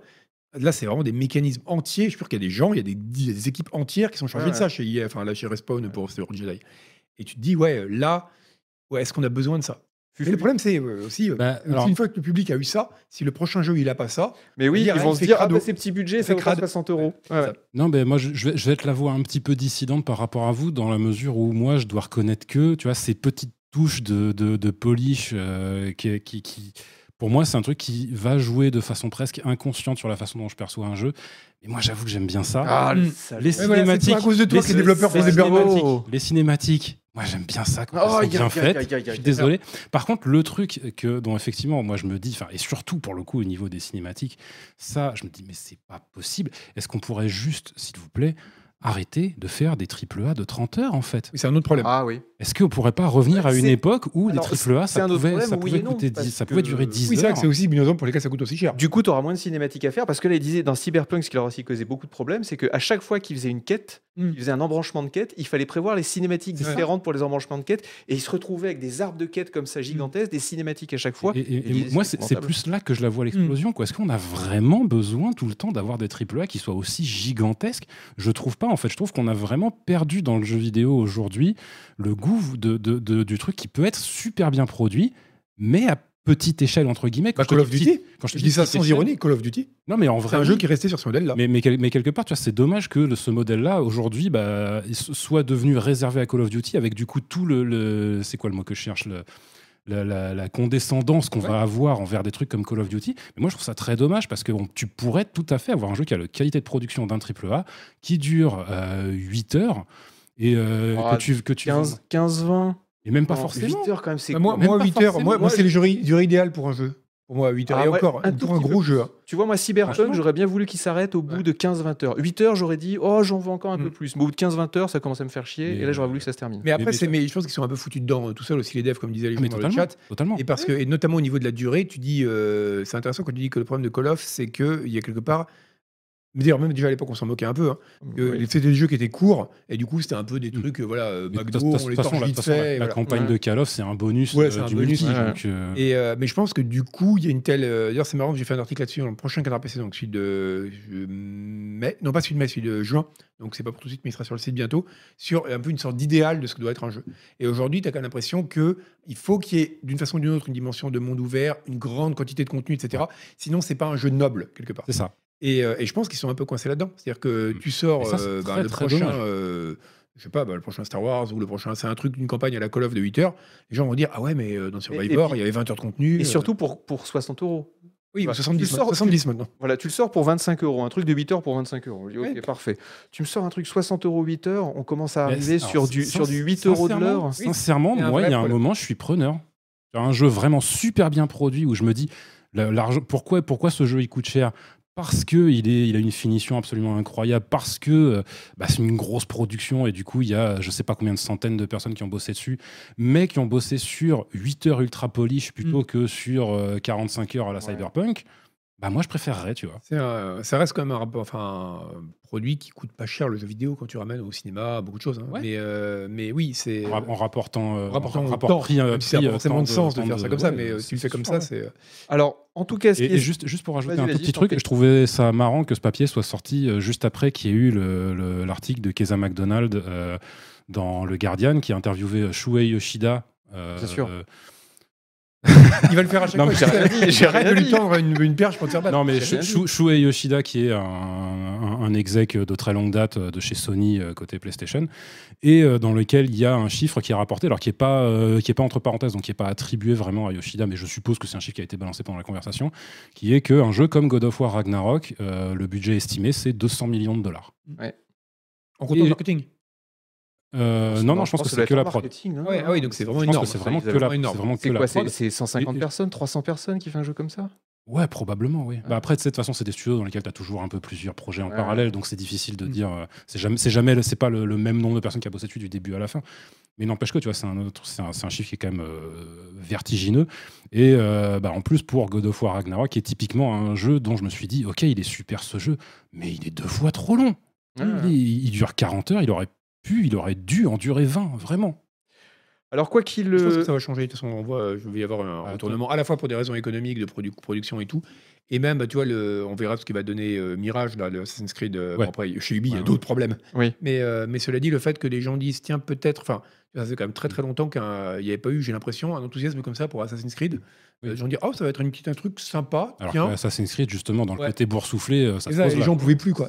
Et donc peut-être qu'il va y avoir un changement dans les années à venir. Eh bien, écoute, Microsoft n'est pas d'accord avec toi parce qu'ils viennent de, ils viennent de révéler. 500 non, heures. mais ils ont révélé dans un document euh, qui était, qui a été, euh, qui a été publié en marge du procès. Tu sais qu'il y a des gamers aux États, des gamers aux États-Unis qui font un procès à Microsoft pour euh, lutte, pour euh, interdire le rachat euh, d'Activision. Ah oui. On, on l'é- on l'évoquait. En, oui, bon, voilà. Les Mais du coup, c'est un vrai procès. Ils ont quand même porté faire. plainte. Et dans un des documents, euh, il y a Microsoft qui a révélé qu'ils sont en train de faire le nouvel épisode d'une nouvelle franchise. Les noms, sont, les, noms, les noms ont été censurés, redacted, et que cet épisode pourrait prendre 10 ans de développement. D'accord. Et on se dit que ça serait peut-être, il parlerait peut-être d'Elder Scrolls 6. Voilà. Ok. C'est la rumeur qui, qui, qui, qui- circule dans les, dans les allées, euh, dans les allées sombres Ouais, d'Internet. Mais ils ont- Microsoft dont le développement dure 10 ans, c'est pas. Oui. Bah, c'est assez bas. Cela dit, 10 ans, c'est beaucoup, beaucoup. Qu'est-ce qu'on a eu qui a duré 10 Non, ans c'est- Dead Island 2. Ouais. C'était une blague sur le fait que les jeux micro, que Microsoft ne savent pas produire des jeux et que du coup leurs jeux ils sortent toujours 3 ans en retard. Mais Euh, un autre truc, Colantonio. Vous vous souvenez de Colantonio, Raphaël Colantonio, euh, l'ex-patron d'arcade Euh, Il racontait une anecdote, euh, enfin une anecdote, hein, un petit truc rigolo. Figurez-vous que Deathloop, donc Deathloop triple A, c'est vendu euh, 40, 50 euros, etc. C'était un vrai jeu. Figurez-vous que Deathloop au début c'était un tout petit jeu. Mm. Ils voulaient faire un tout petit jeu parce que Bethesda est allé voir Arkane. Ils leur ont dit bon alors qu'est-ce que vous voulez faire? Arkane ils leur ont dit Dishonored 3 là maintenant. On n'est pas d'attaque, on veut pas enquiller directement dessus. Euh, on veut plutôt faire un petit truc et leur ont dit bah écoutez vous allez nous faire un petit jeu où ça recycle du contenu avec un petit peu de multijoueur comme ça vous apprendrez à faire du multijoueur. Arkane se sont dit ok impeccable on fait un petit jeu on fait un petit jeu un petit euh, un petit euh, truc euh, expérimental et au final c'est devenu Deathloop qui est devenu un jeu AAA On appelle ça Et faire qui- une F-35. voilà. Exa- exactement. Et qui, d'après Colantonio, il le dit à, il le dit dans l'interview, il dit que finalement Deathloop ça a coûté aussi cher et ça a mis autant de temps à développer que s'ils avaient fait Dishonored 3. Mhm. Et ça, ça fait mal un petit peu quand même. Parce que Deathloop c'était pas mal, Mais pas Deathloop, surtout qu'il mais j'aurais préféré mal, Dishonored ouais, 3. ouais. Hmm. Euh, quelle heure il est? Il est 54. Je vous propose qu'on fasse une petite pause. Après la pause, on fait un petit quiz. Ensuite, on parle de hardware et on parle euh, de nos jeux du moment à l'un et à l'autre. Euh, on va parler de hardware maintenant. Alors là, Ah voilà. alors là, on parle de hardware. Voilà. Je vous laisse, Laisse amusez-vous faire les bien. professionnels. La Bah, fête de la problème. saucisse. Euh, alors, je voulais commencer par un spectacle vivant pour, euh, pour parler du 7800 X3D. Donc Voilà. le 7800 X3D et le 5800 Le- X3D. Euh, Soyons, soyons complets. L'AMD Ryzen 7 7800X 7800 3D. X3D. Voilà, donc ce sont des, Comme ça pendant une heure. ce sont des, non, non, ce, ce sont des, des processeurs qui viennent de sortir et je me suis demandé comment essayer de faire comprendre aux gens, euh, euh, des gens encore une fois qui sur le chat, on le sait, ne sont pas Un peu limité. c'est pas des énarques. hein, voilà. Euh, donc voilà, des gens. euh, voilà, bon. Et je me suis dit comment leur faire comprendre ça de manière un petit peu pédagogique, didactive et ludique? Alors, je vais essayer de l'expliquer avec l'aide de chat et tu me dis si je me trompe ou pas. Donc, qu'est-ce qui s'est passé? Attention, ils ont répété. hein. Donc, qu'est-ce qui s'est passé? Donc, imaginez, je suis un 7800 normal et pas un 7800 X3D. Donc je suis un 7800 normal, et normalement, qu'est-ce que je fais? Je suis en train de faire mes petits calculs. Ça va être long, chat, par contre. hein. Euh, dire- non, reste là, t'es bien. Euh, donc je suis en train de faire mes petits calculs, et j'ai besoin de données. Donc qu'est-ce que je fais quand j'ai besoin de données et que je suis un 7800 X3D Oui, J'appelle. tu fais. Ça s'appelle la RAM. J'appelle la RAM. Allô, Chantal RAM Bonjour, Euh, comment allez-vous? Bonjour madame. Ah oui, non, mais attends, chat, mets-nous tous les trois euh, à l'écran. Oui, tous les gens. C'est vrai que du coup, le spectacle vivant où c'est cadré Ouais. sur un acteur, Ouais, c'est vachement bien. Il faut que tu nous cadres tous les trois. Voilà, cadre-nous tous les trois. Donc toi, t'es Chantal RAM. Je sais, Et mec, toi, on, on a bien euh, répété. Hein. T'es, t'es, ouais, 5 ans de répétition. t'es euh, euh, la euh, MJC de Montargis. t'es R- Hervé Cash de niveau 1 et niveau 2. C'est ça, D'accord tout à fait. Ah, Vous allez voir, non, vous, allez, vous, allez, vous allez vraiment Par contre, comprendre. toi, ça va être problématique parce que regarde comme t'es cadré. non, mais pour non, tu vas, final, non, non, tu, ok, non, t'as tu un vas truc, voir. ok. Ouais, tu vas voir, ça va être bien. Enfin, si chat joue le jeu. Alors, Madame Ram, euh, je veux la donnée XP22. Est-ce que vous pouvez me l'envoyer? Bien sûr, la non, voici. alors, non, Ah, non, non, d'accord, j'ai t'es un peu lag. lente. Non, Ah oui, je suis un peu lent, bah oui. Et surtout, Donc, t'es il y a un un peu délai. loin. Elle est un peu loin. Voilà, elle est loin. T'es dans, dans des autres locaux, toi. Donc toi, tu vrai. fais, oh non, et tout. Non, euh, attends, j'ai cherché ça, mais ouais, c'est loin. Super, génial. Je suis vachement bien la Chantal. Parfait. ça marche trop bien. Ah, on s'y croirait. Ah, Alors, J'ai l'impression d'avoir une unité centrale ouverte devant moi. alors, il faut dire que là, ce, spectacle vidéo va prendre en- environ 45 minutes, Mm. mais euh, dans la vraie vie, ça prend quelques, quelques millisecondes. hein. Oui. Même pas, Donc, quelques peu, en même temps, Voilà, eux, quelques dans la vraie vie, il n'y a pas tous les chœurs qui vont arriver derrière Voilà. pour chanter. Comme... Il n'y a pas les explosions Oui, avec, c'est les- avec le 4x4 qui va faire des cascades derrière. Et donc, ouais, je t'appelle, mais tu mets du temps à répondre, et Mm. pendant ce temps, je me tourne les pouces et je fais, euh, bon, ce que je peux faire si je suis un 7800 normal, c'est aussi appeler mon pote un petit peu plus rapide, qui bosse pas dans les mêmes locaux que moi, mais qui bosse dans l'open space à 3-4 mètres. Et ça, c'est Hervé, cache de niveau 1 et 2, et c'est Fufu. Donc, je dis, bon, j'ai des calculs à faire, il me faut des données, mais je vais pas appeler la RAM, parce que la RAM, elle, Chantal RAM, elle Il est quand même que la RAM les ait donnés au cache à un moment, la première fois. On simplifie. D'accord. Non, Non, parce que Commence t'expliques pas. n'importe quoi aux gens, après ils comprennent pas. On simplifie. Alors, euh, et là, j'ai pas à l'appeler, donc j'ai pas passé par le téléphone. Je fais, eh oh, Hervé, Hervé. Oui, tiens, voilà. Bon, bon, On va, dire, on va dire que c'est de la donnée, ça. Voilà. voilà. Ça n'a aucun sens et en plus c'est techniquement faux. Si, c'est pour que les gens comprennent. Vous allez voir. Bon, D'accord, rien. compris que les gens, la RAM, c'est lent, et le cache de niveau 1 et 2. Alors, on se donne la main quand même. On se donne la main parce qu'en fait, euh, on est quand même assez proches l'un de l'autre, mais pas non plus super, super proches. Bah si, on est littéralement les plus Bon, proches. alors, non, alors, oui. On est- on, est, super proches avec le cache de niveau 1 niveau 2, mais t'es tout petit et t'as as une toute petite mémoire. Ça, voilà. Ça, moi, tu, moi, je t'ai je t'ai donné la, la seule mémoire que j'avais. Voilà, J'ai il m'a- donné ça J'ai et c'est tout. Bon.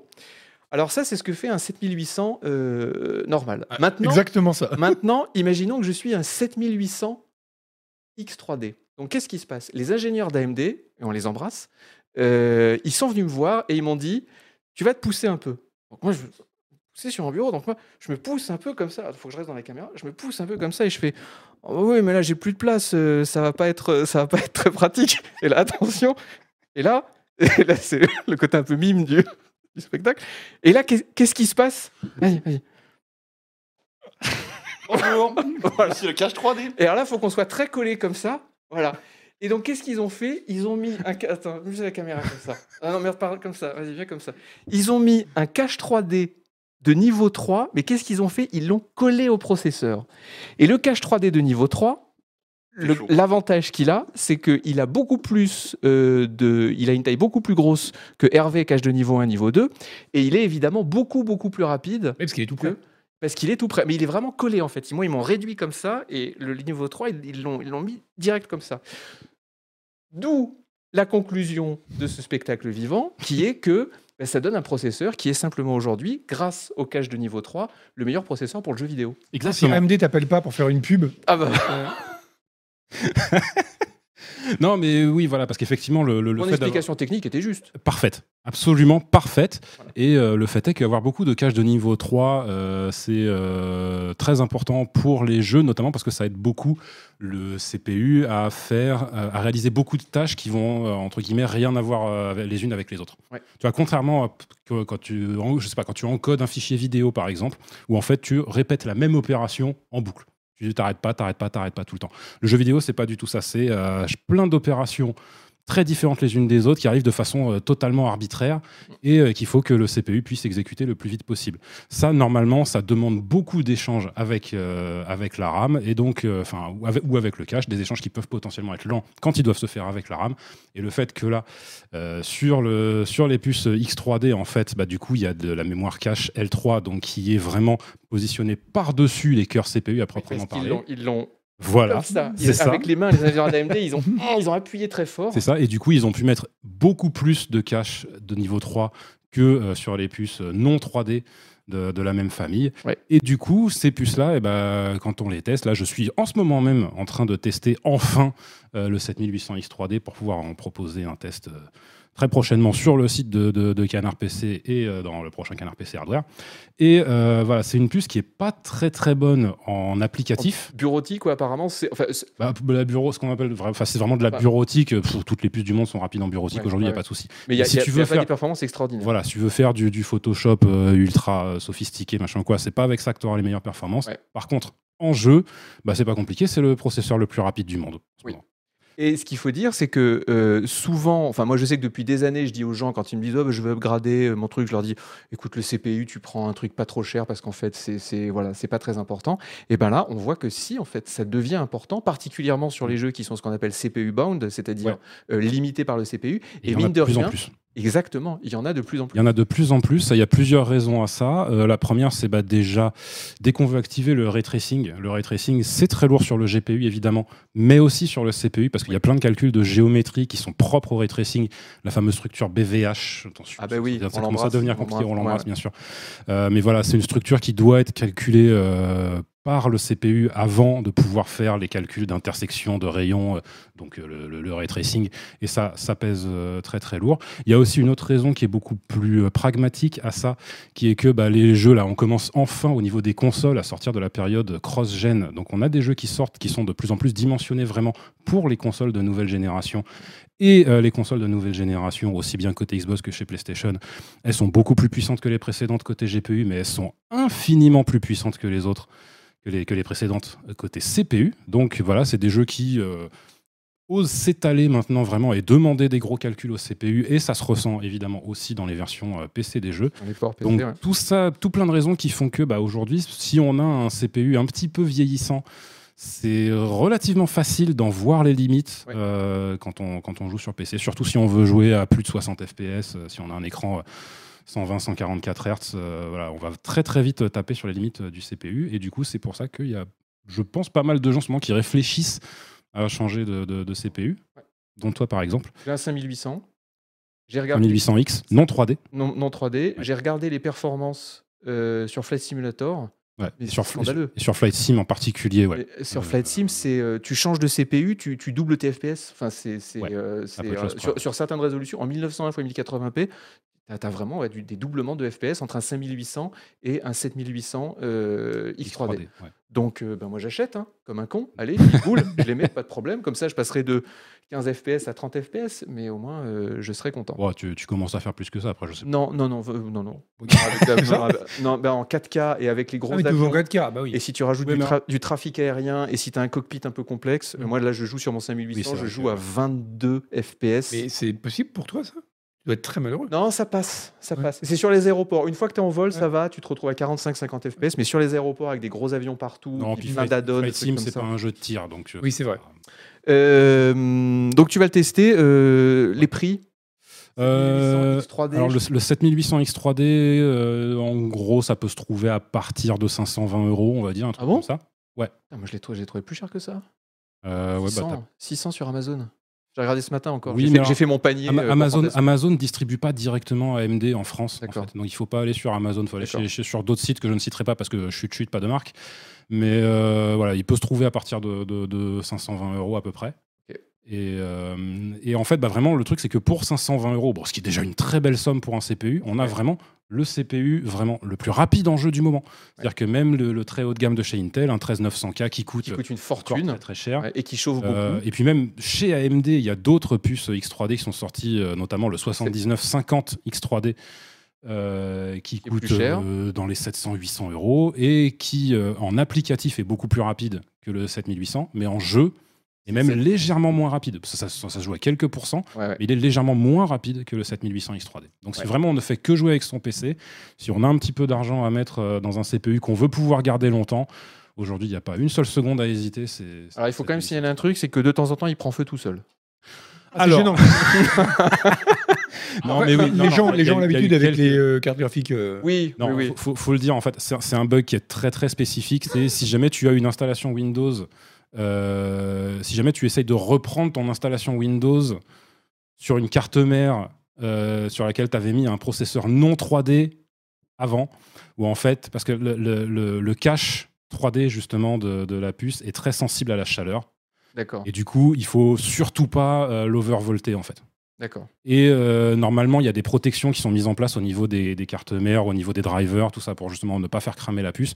Sauf que si tu as déjà installé, je sais pas, un 7700X dans ton truc et juste tu remplaces le 7700X par un 7800X 3D sans réinstaller Windows, euh, ces protections risquent de ne pas se mettre en place. Et euh, si jamais il y a un moment, euh, si toi-même tu as mis un overclock ou même si simplement ta carte mère a mis un Mais- mais un overclock automatique, défaut, machin, ouais. Tu risques de, de- de faire, de faire cramer ta puce. Donc ça, il faut faire attention. Donc si vous si vous, vous équipez de- de- d'un truc comme ça, réinstallez Windows, mettez bien à jour euh, vos BIOS euh, sur la carte mère. Normalement, tout devrait bien se passer. Space Lego dit ça restera, ça SA d'ailleurs, bien joué, ça restera plus intéressant d'upgrader sa CG dans 90% des jeux. Euh, Mais ça dépend. Ça dépend. il commence Enfin, par défoncer les commentateurs. ok, bravo, alors, l'orthographe de cochon. Un poussou euh, Space Lego. Euh, Non, non, mais ça, non, ça- mais ça et ça, ça me choque. ça- Mais oui, ça mais- restera plus intéressant d'upgrade sa CG. Bah, ça dépend de quelle est ta config aujourd'hui. Ouais, tu peux pas ouais, dire ça. Tu peux ouais. pas te donner une généralité là-dessus en Parce fait. que si aujourd'hui, tu as par exemple, je sais pas, une, euh, une 3080 et que tu veux rajouter 500 euros d'upgrade, Upgrade, d'upgrade, upgrade euh, bah, il faut mieux prendre un. C'est ça, un- si- aujourd'hui, voilà, t'as- il vaut- mieux changer de, CPU. Aujourd'hui, de- tu as, une, t'as une 3080 avec un CPU d'il y y a 10 ans. Euh, non, tu vas, tu vas changer ta, ta carte graphique, tu vas voir exactement les mêmes performances, que de toute façon, c'est le CPU qui bottleneck. Ouais. Donc, euh, non, dans ce cas-là, il faut changer de le, CPU. le facteur limitant, on va dire Voilà. en français. Oui, Euh, Il y a quelqu'un qui dit euh, donc il faut une alim euh, de 1,4 gigawatt, mais en fait non, le 7800. Alors non, justement, le c'est un processeur 7800X qui consomme 3D, en plus, il a l'immense qualité d'être super efficace énergétiquement. En même temps, si tu lui donnes trop d'énergie, il prend feu. Donc. Voilà, non mais oui, n'empêche, c'est un fait. Mais euh, ouais, bah, euh, là, moi, dans mes tests, euh, en essayant de lui coller vraiment la charge la plus bourrine possible, je ne le fais pas dépasser les 90 watts de consommation. Ce qui est peu, ce qui est vraiment peu, quoi. Je veux dire, à côté de ça, pour avoir le- les mêmes performances en jeu chez Intel, encore une fois, il faut un 13900K. Un 13900K en charge, c'est 250 watts. Alors là, on est dans Oui. l'extrême inverse. 250 watts pour le coup pour un CPU, c'est vraiment monstrueux. Mais euh, bon, ça donne quand même le niveau. Quoi. Donc Donc, finalement, c'est un- très très efficace. Finalement, c'est un CPU un peu développement durable. Presque un CPU écologique, j'ai envie de dire. Non, Il fait presque du bien à la euh, planète. dans euh, ce merveilleux magazine que, que Ambroise a devant lui, on a un dossier qui explique que ce qui pollue en fait euh, dans le jeu vidéo, c'est la fabrication des composants, c'est certainement pas leur utilisation. Donc en fait, non, si vous voulez être éco-responsable, euh, la, solution la plus simple, c'est de ne pas changer de matos, euh, ou de changer le moins souvent possible en tout cas. Mais euh, surtout, on va dire, ça vous permet d'économiser un peu sur euh, le, le- le refroidissement que vous mettez dessus, ça vous permet de pas faire tourner les ventilos à fond, donc d'avoir une machine qui fait moins de bruit. Ça, euh, voilà, en termes de qualité de vie, c'est aussi quand même euh, Important. appréciable. Important. Donc voilà. Euh, nous allons donc merci de nous avoir fait ce petit topo sur Mais le de rien. 7800 X3D. Mais de Euh, paraissait important de dire aux gens quand même maintenant il y a des CPU qui ont de l'importance sur les FPS au final parce que ça faisait des années qu'on n'avait pas qu'on n'avait pas vu ça. Oui, non, mais qu'on qu'on est vraiment sur cette idée que dans, dans le jeu vidéo, le CPU, bon, c'est assez secondaire, tout ce qu'il faut, faut vraiment mettre l'argent dans le GPU. Faites gaffe quand même. Ouais, parce que de plus en plus, il y a plein, il y a de jeux qui sortent, euh, qui sont très gourmands en CPU. Et il n'y a rien de plus frustrant quand même que de voir qu'on a claqué je sais pas combien de centaines d'euros, euh, parce qu'en plus les cartes graphiques aujourd'hui c'est pas donné. Hors de prix. Donc voilà, tu as, claqué je sais pas combien de centaines d'euros dans ta carte graphique et après tu regardes ton occupation de carte graphique, tu montes jamais au-dessus de 80% parce que de toute façon c'est le CPU qui limite, ah bah ça Ouais. valait bien le coup. Ça c'est dur. Ça c'est dur. hein. Ah ça c'est frustrant. hein. Moi ça m'arrive sur Flight Simulator. hein. Je, je le Oui, vois, voilà. hein, j'ai les stats. C'est tu- CPU. Et tu, deviens ça tout rouge, tu deviens Mais ça m'énerve. Je suis là Voilà. gna, gna, gna, comme Mais je ça. comprends, je comprends, ça me ferait pareil. Nous allons parler d'un autre, euh, d'un autre euh, type de matériel. c'est le ROG De Asus qui Tout va être. Alors là, le chat, ils sont tous. Eh, c'est génial et tout. C'est un concurrent du Stream Deck. Ils aiment Euh, bien ce genre du, de euh, du- machine, du- hein. du Steam- Oui, ils aiment bien. Ils aiment bien dans le chat, hein, C'est- marrant. À chaque fois qu'on Oui. dit du mal du Steam Deck, on se fait allier Oui, par c'est tout clair, le monde. ouais. Et ben, on va continuer à en dire du mal. D'autant plus que là. Alors moi, je ne suis qu'un béotien. Je n'ai pas, comme toi, pu, eu le, le- le plaisir d'essayer cette nouvelle petite machine. Mais euh, de ce que j'ai lu sur le papier, ça a l'air quand même autrement plus puissant que le Steam Deck. Ouais, bah en Autrement fait, plus, on va dire, premium, notamment sur un, facteur qui est pour moi important, c'est la résolution. Alors oui, euh, bah, il y, a- il y a- il y a plein de. On voit les vidéos à l'écran. en, en gros, c'est vraiment, c'est vraiment une machine qui se présente comme étant de la génération qui euh, succède au Steam Deck. C'est pas vraiment un concurrent du Steam Deck euh, dans ce sens, parce que en termes de matos, donc oui, on a un écran qui est en 1080p, alors que le Steam Deck est est en 720p.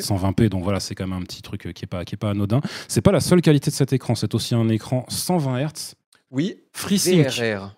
Ouais, enfin, Voilà. Euh, Oui, euh, bon. Variable refresh rate. Et ça, Voilà. c'est bien aussi. Et ça, c'est super cool parce que ça veut dire que d'un coup d'un seul, t'as plus à t'embêter de vraiment régler tes paramètres pour être sûr d'avoir ton framerate parfait parce que de Ouais. toute façon, tant que tu es à peu près, on va dire, à la performance que tu veux, que ce soit 60, 30 FPS ou 90 ou 120, tout ce que tu veux, après, si tu fluctues un peu au-dessus, en dessous, bah, de toute façon, c'est l'écran qui s'adapte tout seul, t'as pas besoin de. c'est- ça choque pas l'œil, on va dire. Donc, ça, c'est très agréable.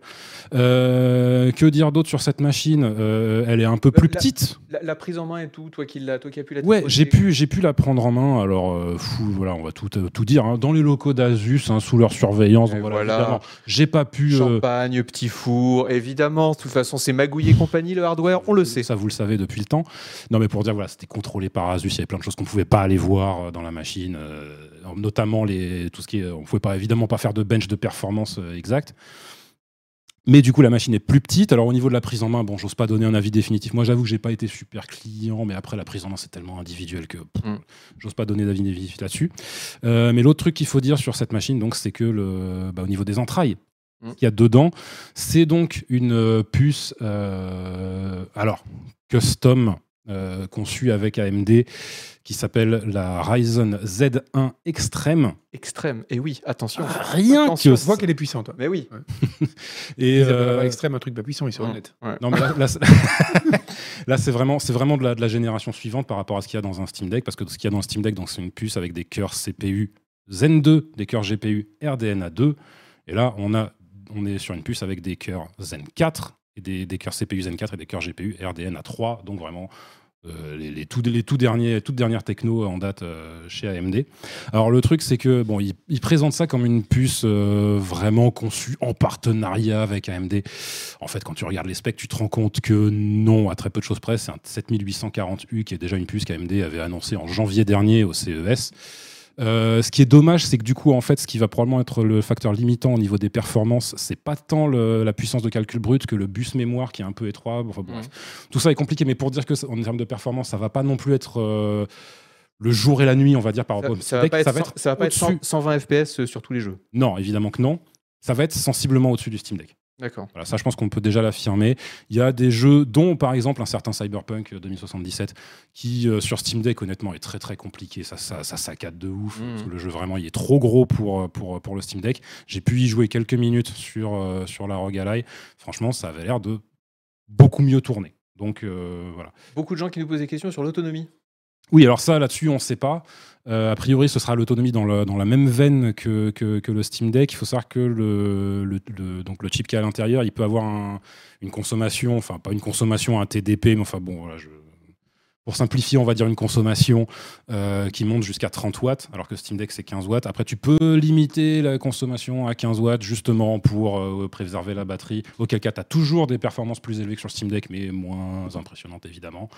Bon, tout ça demandera à être testé évidemment en conditions réelles pour l'instant. euh. La température, le bruit des ventilos, tout ça? Alors, a priori, plutôt du bon boulot là-dessus. Donc, pareil, moi, je l'ai que- essayé en environnement bruyant, donc pas facile. Est-ce de- qu'il y a déjà des ventilos qui tournent dedans? Oui. Ah, je supporte pas ça. Oui, mais a priori, alors voilà, déjà, ils ont un double On peut avoir un ventilo. truc en fanless euh, aussi puissant. Non, il y a un moment, il faut choisir. Ouais, il faut choisir. Tu peux pas, tu peux pas avoir 30 watts dans une machine portable comme ça sans. Eh ben non, je choisirai pas. Je continuerai à jouer sur un gros Tu PC. joues dans ton frigo. Ah oui. Ou au pôle Nord. On peut le nord. Euh, oui, voilà. euh, Et donc, chauffe auto- euh, On t'a interrompu. euh, Donc euh, ventilo. euh, Oui, il y a donc, des ventilos ventilo, alors, ils, sont, ils sont très très fiers de, de, la, de, la, de la solution euh, ther- thermique qu'ils ont mis dedans, euh, qui apparemment fonctionne très bien. Encore une fois, tout ça demande à être testé en conditions réelles. Pour l'instant, on peut pas, on peut pas l'affirmer. Euh, un truc quand même qu'il faut dire sur cette euh, machine, qui est quand même une différence assez fondamentale par rapport au Steam Deck. Dessus, il y a quoi? Dessus, il y a Windows 11. Windows. Voilà. Donc, euh, un des gros axes de la communication d'Asus dessus, c'est que euh, pas de programme de certification des jeux, pas de soucis de compatibilité, machin ou quoi. Ce jeu, il tourne sur. Windows, il tourne sur Rogue Ally, il n'y a pas de souci. Pas forcément avec des bonnes performances, hein, mais il tourne sur. Euh, et en plus, voilà, le petit, euh, le petit coup de taquet qui va bien, c'est alors en fait c'est un partenariat que Asus a signé avec Microsoft de façon générale, y compris pour leur laptop, mais qui du coup est repris ici et euh, prend la forme d'un petit taquet envers, euh, envers Valve. Euh, trois mois de Game Pass. G- euh, Avec Game Pass la Ultimate. machine. euh, Tout à fait. ouais. Voilà. Ah oui, là, ça devient. Et là, pour le coup, ça va vraiment, pour, pour moi, je, moi, je sais déjà que c'est une machine qui me fait très envie et que je m'en servirai comme machine à Game Pass portable.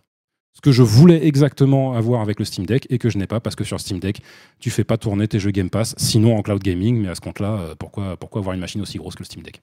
Ok. Là, là, faut, faut te dire un mot sur la pub. qui est- Parce que moi, je suis obnubilé par la pub tout à l'heure. Elle est incroyable. Non, moi, elle me Rien, parle. rien que- rien- rien que la scène d'ouverture, où- oh, bah, on va la voir, c'est en boucle. Vous allez voir, elle est incroyable la scène d'ouverture. Bon, t'as le petit, petit truc là. euh, regardez, on a fait une console, c'est un clavier machin. Ça, c'est impressionnant. Ouais. C'est pas Mais mal. surtout, le truc au début, il y a quand même le mec, il est en train de jouer et vous allez voir, il pose, euh, il, tu vois, il pose son clavier, sa souris, genre ah j'ai bien joué pour, j'ai bien joué pour aujourd'hui. Et là, il prend son roguelike, il va dans son canapé. Regardez, vous allez voir. C'est- l'homme qui a la vie la plus triste du Bah monde. non, moi, je fais il pareil. joue hein. à Ion Life.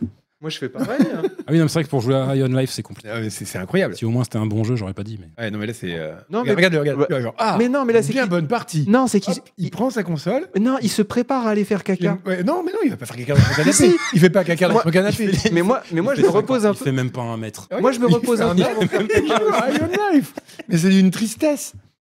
Moi, ce que j'aime bien, c'est que les gens qui jouent aux jeux vidéo, euh, qui sont des gens euh, beaux, euh, athlétiques, tu sens qu'ils ont une grande vie sociale et tout, c'est exactement euh, ce genre de public qui va acheter Ah, le- euh, le- du Steam Deck et de la Rogue Ally. Par contre, ça peut, ça aussi, ça peut potentiellement être des gens qui, en effet, vont aller à une fête d'un parc d'attractions et ne rester dans un coin à jouer à la console au lieu de faire les Oui, attractions. Là, de ce point de vue-là, c'est assez juste. Tu vas chez Disneyland pour jouer avec ta t'as bien sûr. ouais. ouais. Euh, on- euh, le prix?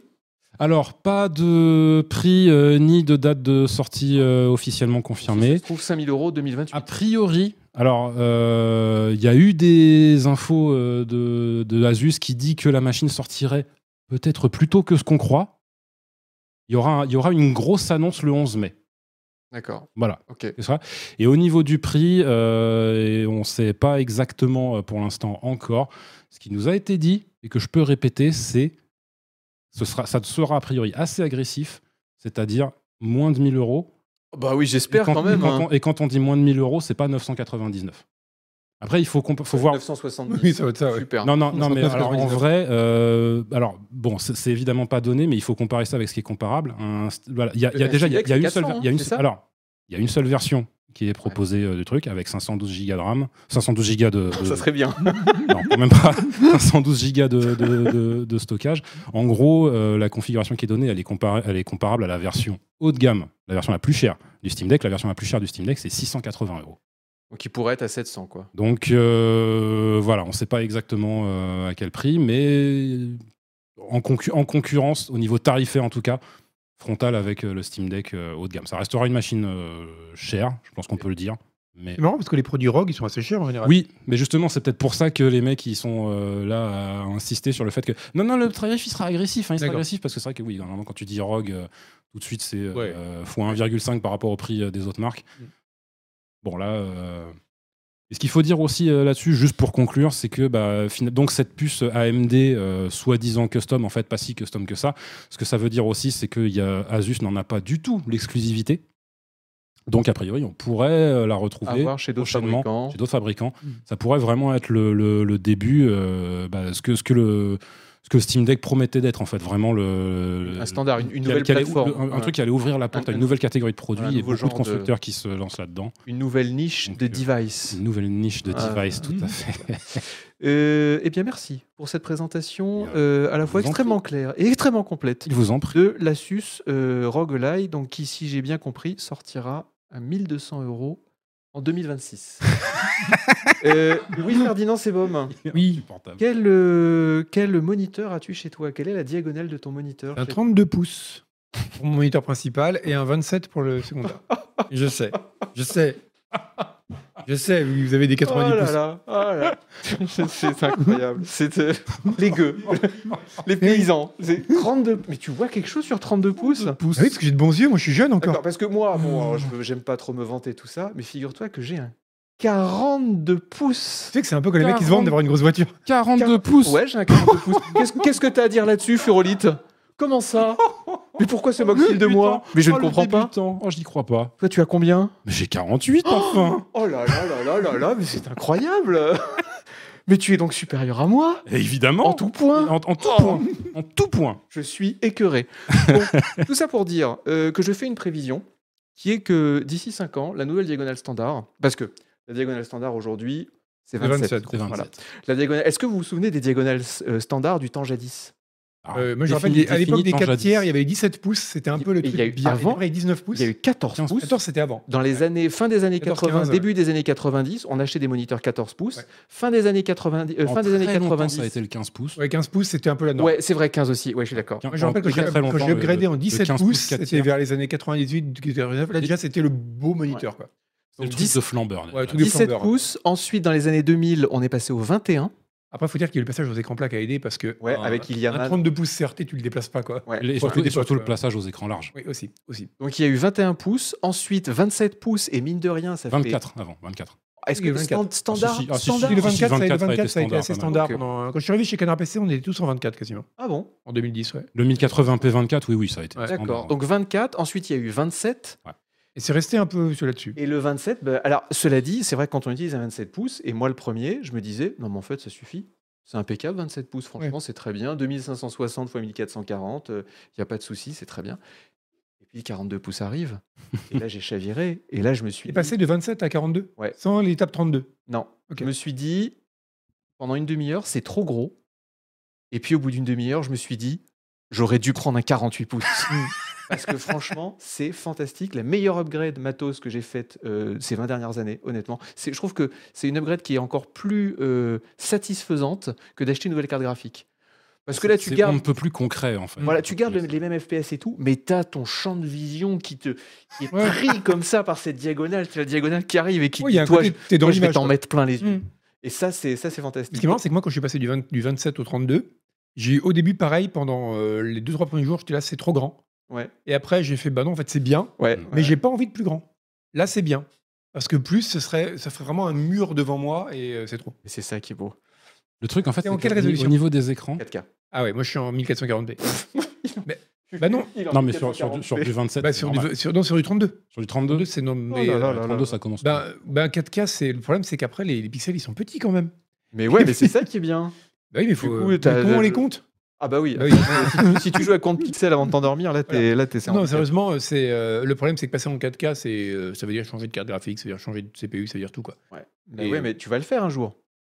Tu vas changer de carte graphique un jour, d'ici 5 ans. Après, moi, j'insiste, oui. j'insiste, c'est- un peu une de mes marottes, mais surtout en 4K où on commence justement à avoir des pixels qui sont tout petits et du coup Mm. à plus vraiment les distinguer à l'œil nu. Jouer en 1440p sur un écran 4K, c'est pas grave. hein. Oui, c'est clair. Oui, ça se c'est fait vrai. carrément. Oui, avec un peu avec Il devait du DLSS, quoi. par exemple. là, par Plus- contre, et il en devait plus, être pour le coup, que tu du FSR, du DLSS derrière, enfin, Tu- c'est ouais, un ouais. C'est- euh, absolument euh, impeccable. Donc tout ça pour dire, je pense que d'ici 5 ans, 42 pouces deviendra la nouvelle, résolu- le- la nouvelle diagonale euh, standard. Alors là, je C'est prends, bon. alors on prend les paris. Ah bah, pre- ah bah, prenons les paris, monsieur Sebon. Alors. ah bah, je, ah, je m'engage. 50 euros sur la table. Sam. 50 000 euros. 500 000 euros. 500 000 euros. Hein On va voir si tu as Tu des, sais, des dans, combien, corones. dans combien de temps 5 ans. 5 ans. Euh, mais tu sais que tu vas perdre. Tu sais que tu vas On payer en un appartement. On est en 2023. Euh, c'est ça 2023, ouais. Oui, 2023. Ah oui. Il y a un truc, je pense que. Moi, je dis qu'au 31 décembre 2028, le 42 pouces est la résolution standard. Mais je pense et la que tu n'es pas, en contact avec la vie réelle des Français. Monsieur Bou, vous n'êtes plus en contact avec la réalité des Français. J'y vais sur le Pourquoi terrain, dans ma, que- dans ma pourquoi tu crois que- circonscription. Pourquoi tu crois que le 27 pouces, ça va bouger Alors que c'est vrai que logiquement, on devrait être au 32 norme maintenant. C'est parce que simplement, les gens n'ont pas envie d'avoir un truc trop gros sur leur bureau. C'est pas des. Ça va changer. Non, j'y crois Les- pas. les- Car les- un 42 pouces, c'est. Les cœurs vont changer. Non, c'est bien. C'est la, Je- c'est la bonne. honnêt- Honnêtement, je pense, pour des je gens- pour pense des gens que comme vous. Pour, pour la, pas pour, pour, le grand euh, public. pour la bureautique, non, on restera à 27. Je pense pas qu'on ira plus haut.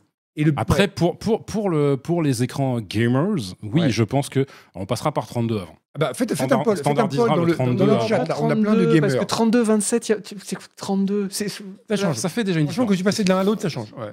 32, ça me paraît. euh, 42, c'est tellement, ça fait tellement plaisir. C'est vraiment un truc que tu ressens. Mais moi, je, tripes. moi, je te dirais, je te dirais 48 dans ce cas. Pourquoi Oui, non, 42 mais 48, mais ma- mon Ouais, prochain. Mon 48, il est très bien. hein. Mon prochain, 48. je suis hein. très content de mon C'est 48. J'ai impeccable. pas mal de recul. hein, faut pas- Alors là, moi, je suis- alors, il y a deux trucs qui seraient intéressants à faire, c'est déjà faire un poll dans le chat, parce que là, on a plein de gamers, et je serais curieux de voir quel pourcentage a plus de 27 pouces, je pense qu'il n'y en a pas tant que ça. Et l'autre, ce serait de regarder les stats Steam, parce que Steam, ils font des stats quand même Oui. assez intéressantes Eh ben, moi, je hardware te- des, eh euh, bien, moi, je te dis que le majoritaire sur les stats Steam d'ici 2028, ça sera le 42 pouces. Parce qu'une fois, 32, je peux y croire. une 42, fois que tu as vu tourner un 42 pouces, tu te dis, OK, c'est trop bien, je le prends.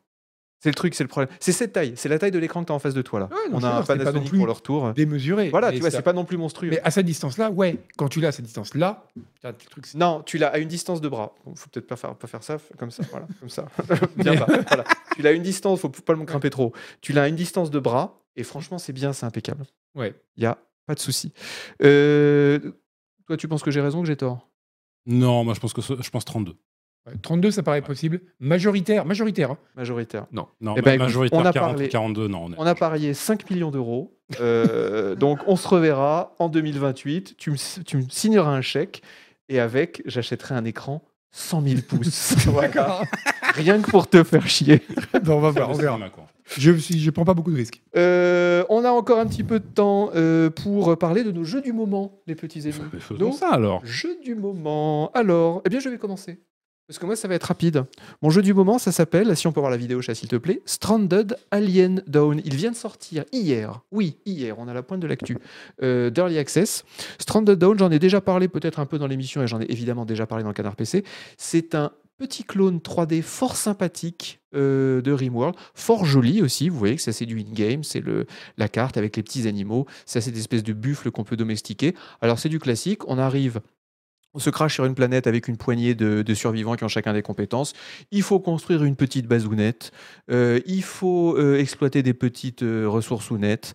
Il faut euh, domestiquer des animaux, faire de l'agriculture, regarder les bases comme elles sont jolies. On peut construire sur plusieurs étages. On peut planter des champs. On regardez la vache, elle fait meumeux. Euh, c'est pas aussi bien que Rimworld évidemment parce que Rimworld ça fait 10 ans qu'il a amélioré. Maintenant Rimworld c'est devenu une espèce d'usine à gaz, mais c'est en 3D. Euh, Il y a des petits animaux qui vous attaquent. Il faut faire de la défense de base. C'est sympathique comme tout. Euh, si vous avez envie de vous faire un Rimworld-like, mais que vous n'avez pas envie de retomber dans Rimworld avec ses 25 extensions qui partent dans tous les sens, eh bien Stranded Alien Dawn, c'est vachement bien. Ça sera évidemment en test dans le prochain Canard PC. Euh, c'est Bom, ton jeu du moment. enfin, De fait, du on moment. en a déjà parlé.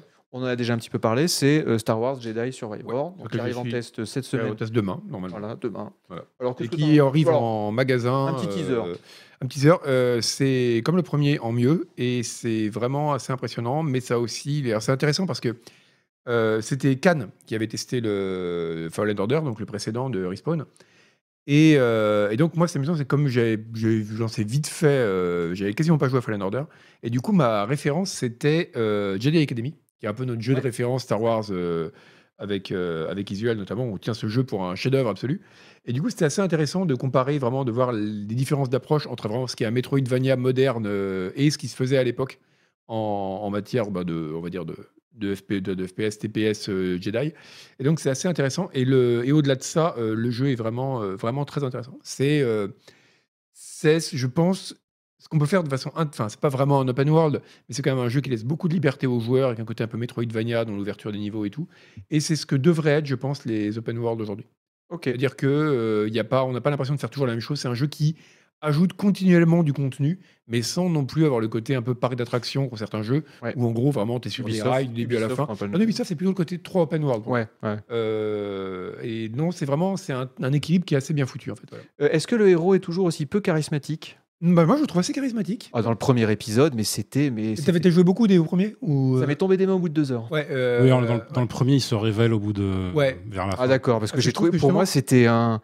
Non, au début, il est, il est totalement. Oh là là là, mais, quelle euh, horreur. Mais Ouais. petit à petit, tu apprends à le connaître, on va dire. Et je trouve que les personnages est assez intéressant justement parce que ce qui alors c'est pas Andorre, hein, attention, ça reste du Star Wars. Des fois c'est un peu tu, tu, tu soupires quand même des fois dans Ouais. le dialogue et tout, mais euh, mais quand même ça va parce que ça se passe un peu comme Andorre hein, pendant euh, après donc la, chute de la République et avant euh, avant l'épisode 4. Et euh, donc, il y a quand même toute la question de la construction d'une rébellion. comment est-ce qu'on se rebelle Qu'est-ce que ça veut dire Essayer de trouver un endroit où on se met à l'abri quand on est constamment contraint de se battre à cause des événements. Et, et c'est vraiment pas mal. Et il est roux, ce qui est quand même. euh, Oui. Jedi roux. Oui. C'est, euh, Moi, ça m'a surpris. hein. bah, moi aussi, ça m'a Je, pouvais, je regardais que ça. C'est vrai, Voilà. Je me disais, je me disais j'incarne un personnage roux. c'est vrai. Et je me disais. J'ai pas signé pour ça. Voilà, c'est ça, ça m'a vraiment surtout, choqué. il avait, il avait un visage euh, blend. Enfin, il avait un Oui. visage. euh, Il y, y avait rien. Moi, j'aime bien quand. Tu vois, j'aime bien, par exemple, incarner un Trevor dans euh, GTA. Un Oui. mec qui est chauve, qui est crade et qui a une gueule. Et là, lui, il, était, il, avait, il avait un peux visage tellement lisse. Là, tu peux customiser sa tête. Tu peux lui mettre Ouais, une, alors une chevelure dégueulasse si tu tu, peux veux. lui mettre une petite barbiche c'est et la tête mais- de l'acteur. hein, mais- Ah, Tu viens de te faire un ami pour la vie, là, ah, désolé. qui nous regarde en ce moment. Non, mais je suis sûr que dans la vraie vie, il est super cool. Mais euh, là, euh, pff, franchement, il, il- il m'ennuie un peu. Mais euh, non, non, je trouve que justement le personnage est. enfin, les personnages sont plutôt, même, voilà, encore une fois, c'est pas, euh, c'est, c'est, c'est pas Andorre, hein. mais c'est quand même relativement bien écrit pour du Star Wars. Ok, c'est du 60 euros? C'est du 70 euros. Ok, est-ce que c'est on est sur le Game Pass? Il y a des gens qui le demandaient. Il est sur le Game Pass, je crois, oui. À vérifier. Non, non, non, non, non. il est pas. sur le Game Ah, non, je suis con. Non, non, non, non. Je suis con, c'est EA, donc non, il est pas sur le Game Pass. Ah, Euh, J'ai une petite question, moi, juste une petite. Dans le premier, on sentait un petit peu une inspiration euh, From Software ultra light, Ouais. qui était honnête, à mon humble avis, pas forcément à son avantage. Est-ce qu'ils en ont fait quelque chose euh, dans cet épisode-là ou C'est toujours les mêmes, les mêmes contrôles. toujours le même truc. euh, Ouais. C'est toujours. euh, moi, j'ai trouvé ça assez bien justement, euh, parce que justement, toujours, ce qui est intéressant, c'est que moi, je le compare à un très vieux jeu, et euh, ça permet vraiment de voir à quel point c'est propre en fait. Parce que là, il y a vraiment, les combats sont extrêmement réfléchis. Notamment le fait qu'il y ait, alors c'est pas du From Software, au sens où c'est pas punitif, même s'il y a quelques combats Ouais. de boss que j'ai quand même bien transpiré, mais euh, c'est quand même pas vraiment un jeu difficile, mais c'est un jeu où on peut pas button masher quoi. Tu veux pas arriver donner des coups d'épée dans tous les sens. faut vraiment timer. D'ailleurs, ce que disaient les devs déjà pour le premier. Hein. Parce qu'ils ont Ouais, voulu faire un truc. Ils sont vraiment inspirés de la façon dont les Jedi se battent dans les films. Enfin, à part la prélogie où ils font n'importe quoi. Mais où en gros, l'idée, c'est de dire c'est des gens qui time. Tu vois, ils observent leur ennemi avant d'attaquer, etc. Et là, c'est vrai que tu es un peu obligé de faire ça. Et tu es obligé vraiment de regarder quand les mecs vont attaquer pour savoir quand parer, quand esquiver. Et ils ont rajouté notamment, alors tu as toujours, euh, en tout, tu as 5 pauses en fait pour le sabre maintenant. Donc tu as normal, tu as le double sabre à la Darth Maul, tu as un sabre dans chaque main, et tu as deux nouvelles pauses, tu as un blaster dans une main et sabre dans l'autre, et un sabre en T, quoi, comme celui de, de The Force Awakens. de Force Awakens. Et, euh, et celui-là, notamment, est vachement intéressant parce que c'est quasiment une clé mort, quoi. C'est-à-dire que c'est vraiment un truc énorme et tu dois vraiment, vraiment timer tes coups. Donc, Parce que les coups sont très lents. Par contre, quand il porte, le mec, tu le coupes en deux. Mais, euh, mais ça oblige vraiment à vraiment dire Ok, là, il va approcher là, il faut que je tape maintenant. Et c'est assez intéressant en termes de combat. ouais. Quelqu'un nous disait sur le chat que le EA Play, euh, il y a EA Play dans le Game Pass. Ah. Euh, donc Non, on a une alors- période. Non, Non, non, non, non, non, justement. Le, ce sera la- pas la version- injouable quoi qu'il arrive. Il faudra lâcher les 80 euros. Euh, 70. 70. Parce que oui, le- les, les versions d'essai, c'est pas pour tous les jeux et les jeux solo normalement ne sont pas dans le dans le dans le, dans le tas. Et la version EA Play qui est dans le Game Pass, c'est pas la version EA Play euh, haut de gamme dans laquelle il y a tous les jeux. C'est vraiment la version ultra bas de gamme dans laquelle t'as que le catalogue. Euh, L'histoire est cool, les gens demandent. Alors, l'histoire, elle est assez. Enfin, en soi, elle est assez banale. Euh, je veux pas spoiler, hein, mais euh, en gros, c'est toujours la question. C'est déjà dans le premier. hein. comment on reconstruit l'ordre Jedi euh, C'est son obsession au mec. quoi. Et euh, voilà, comment est-ce qu'on reconstruit l'ordre Jedi après sa destruction? Et euh, mais il y a des thèmes qui sont abordés, notamment dans la première partie du jeu, qui sont vrais. Et là, qui m'ont un peu rappelé Andorre, justement. Parce qu'il y a vraiment des questions sur euh, bah, qu'est-ce que ça veut dire avoir un foyer, qu'est-ce que ça veut dire se battre, qu'est-ce que ça veut dire euh, lutter, pourquoi on lutte au bout d'un moment quand on fait que se battre. Et c'est plutôt bien écrit. Après, ça vire un peu quand même au space opéra euh, grandiloquent. Quoi. Ok. Mais euh, voilà, ça reste pour du Star Wars, ça reste correct. Euh, Monsieur Furolite, toi, ton jeu du moment, c'est Cyberpunk ouais, un 2077. petit jeu, mais un petit jeu dont je sais pas si vous avez déjà entendu parler. mais Euh, en mode Overdrive. Racing Overdrive. Euh, Oui. Alors, Bah, Parce qu'il y a, Parce qu'en fait, il y a quelques jours maintenant, euh, il y a une euh, mise à jour euh, qui a droppé euh, pour euh, le, le- le- le jeu en partenariat avec Nvidia, évidemment, euh, parce que maintenant, bah, il y a ce, ce- ce mode RT Overdrive en fait qui est un mode euh, path tracing, comme on dit, c'est-à-dire que en gros, le, le ray tracing tel qu'on le connaît habituellement dans les jeux en ray tracing, c'est du rendu hybride, c'est-à-dire qu'il y a certains éléments quelques éléments de, de l'éclairage qui sont en, en ray tracing et le reste qui est en rendu, en rendu rasterisé, comme on dit, traditionnel. Là- comme on dit. C'est pas, c'est pas vraiment à 100% du ray tracing dans l'image, mais c'est à 99%, on va dire, de, de- de l'éclairage en ray tracing. Et du coup, euh, bah, ça fait du jeu une démo technique assez fascinante. Euh, ce mode RT Overdrive, euh, on va pas se mytho, euh, pour pouvoir y jouer dans des conditions correctes, c'est 40-80 minimum. Ouais. Donc tu joues sur quoi, toi? Sur une 40-90, mais bon. euh, en, en euh, 4K, et t'as et t'as combien de FPS Euh, le DLSS alors avec le DLSS, y compris le DLSS 3, génération de tram, Ouais. machin, tout ça. Toi, t'es vraiment au top du top sur une résolution de fou. T'es Ouais. à combien? Je tourne à, je pense, 80-90 en moyenne. Oh, C'est bien fort. Oh, c'est Ah oui, oui, non, mais avec, une 4090, carte, avec une carte à 2000 balles. Oui, je suis d'accord. Donc il y a un moment, elle peut se le permettre. Après, d'un point de vue purement technologique, démonstration de force, c'est vrai que c'est hallucinant. Tu te dis, le, On voit. le ray tracing en temps réel, ça date de, euh, il y a même pas 5 ans. Euh, là, là, Là, on, en est à un jeu. Alors là, ultra haut sur, de gamme le- comme sur, ça. sur la vidéo, on voit RTX on, RTX off, mais en fait, ce qu'il faut comparer, c'est euh, ce qui, est- ce qui- non, ce qu'il faut comparer, c'est euh, le, le ray tracing en mode psycho, qui était le ray tracing maximum avant, et là maintenant, donc le mode overdrive, c'est au-delà du, ray ça, ouais. tracing en mode psycho, c'est une nouvelle option graphique supplémentaire. Euh, Est-ce que y- la différence est, est nette? Bah, en fait, je trouve, moi, je trouve qu'on touche à quelque chose qui est euh, assez fascinant à ce stade parce que, honnêtement, la différence quand tu compares des, des screenshots, elle est très légère. Mm. Et limite, au début, moi, le- la conclusion que j'avais envie d'en tirer, c'est surtout, mais finalement, euh, faut qu'on se rende compte à quel point les techniques de rasterisation aujourd'hui, c'est incroyable comme elles sont bonnes pour simuler Ouais. du ray tracing. Et finalement, on arrive à quelque chose de très très près. Mais en fait, le- le- la qualité extraordinaire que ça le ray tracing, c'est que c'est une façon de générer des images de synthèse qui est physiquement exacte. Oui. Et en fait, on se rend pas compte d'à quel point, même quand on le perçoit pas de façon immédiate, ça joue sur le ressenti qu'on a face au jeu. Et comme beaucoup d'avancées technologiques de ce type, le, le- tu te rends compte de l'impact que ça a, beaucoup moins en l'activant qu'une fois que tu t'y es habitué et que tu le désactives. Mm. Et où tu te rends moi tu vois, maintenant que je suis habitué au rendu du jeu en mode euh, pass tracing et quand je désactive le pass tracing et même pour remettre du RT euh, psycho machin je sais pas Mm. quoi tu, tu vois qu'il y a quelque bah, chose d'un qui- et bah, d'un coup d'un seul je me dis ah c'est con ça ressemble à un jeu vidéo maintenant Ouais. alors que Ouais. je vais pas te dire que ça ressemble à, à la réalité en mode euh, en mode euh, overdrive mais il y a une il y a, y a un côté tangible dans le comportement physique de la lumière qui est pas anodin qui est vraiment pas anodin et, qu'on qu'on euh, capte euh, presque de manière inconsciemment parce qu'on ouais. va pas regarder chaque pixel et chaque ombrage mais c'est l'ensemble et c'est le cerveau qui se dit ah oui ça ressemble vraiment beaucoup Ouais. plus à la réalité que ce que j'avais avant avec le, le RTX en mode ça voilà et- et... Euh, le en lui-même Et le jeu en lui-même, alors du coup, bah oui, alors moi c'est marrant parce que bah, Cyberpunk, euh, comme, euh, un peu comme tous les gens qui bossent euh, dans la tech de près ou de loin, c'est un jeu auquel j'ai été obligé de, de toucher beaucoup parce que dès que tu as besoin d'en faire un benchmark, évidemment que tu sors Cyberpunk. Je pense qu'avant cette année, c'est un jeu auquel- sur lequel j'ai dû passer au moins une quinzaine d'heures sans jamais dépasser le prologue. Mm. Pour vous donner un petit peu le niveau. Et là, cette, euh, cette, euh, cette euh, mise à jour RT, c'était l'opportunité pour moi d'essayer de me lancer vraiment pour la première fois dans le jeu. Et là, je suis à une quinzaine d'heures de jeu. Et je m'emmerde. et, euh, et vraiment, c'est compliqué. Et, euh, et pourtant tu joues en overdrive 4K c'est fou, à fond fou, à 90 et pourtant FPS, tu t'emmerdes voilà. et pourtant, et pourtant, je m'emmerde. Comme, quoi, triste, comme quoi hein. la technique ne fait pas tout, très loin de là. Ouais, ouais. Euh, non, mais c'est- j'allais dire, c'est fascinant. Je sais pas si c'est le bon mot, mais c'est, euh, c'est intriguant de voir un jeu comme ça, bah, qui est vraiment, en fait, où je, je me rends, je me rends compte maintenant de, de, de- de ce que voulaient dire tous les tests que je lisais à l'époque, qui disaient que c'est, un jeu malade et c'est un jeu qui, on pourra, on pourra réparer tous les bugs, on pourra réparer tout ce qu'on veut dans le jeu. Et aujourd'hui, c'est, aujourd'hui, c'est, c'est fait. hein. le jeu est super impressionnant Ouais. techniquement. Il y a encore quelques bugs qui traînent, mais franchement, pour un open world de cette taille-là, on va pas, on va pas chipoter pour ça. Et malgré tout, c'est un jeu qui est vraiment bancal. C'est un jeu euh, qui sait pas où il veut aller. C'est un jeu dont les mécaniques de gameplay pur, on va pas se mentir, sont flinguées.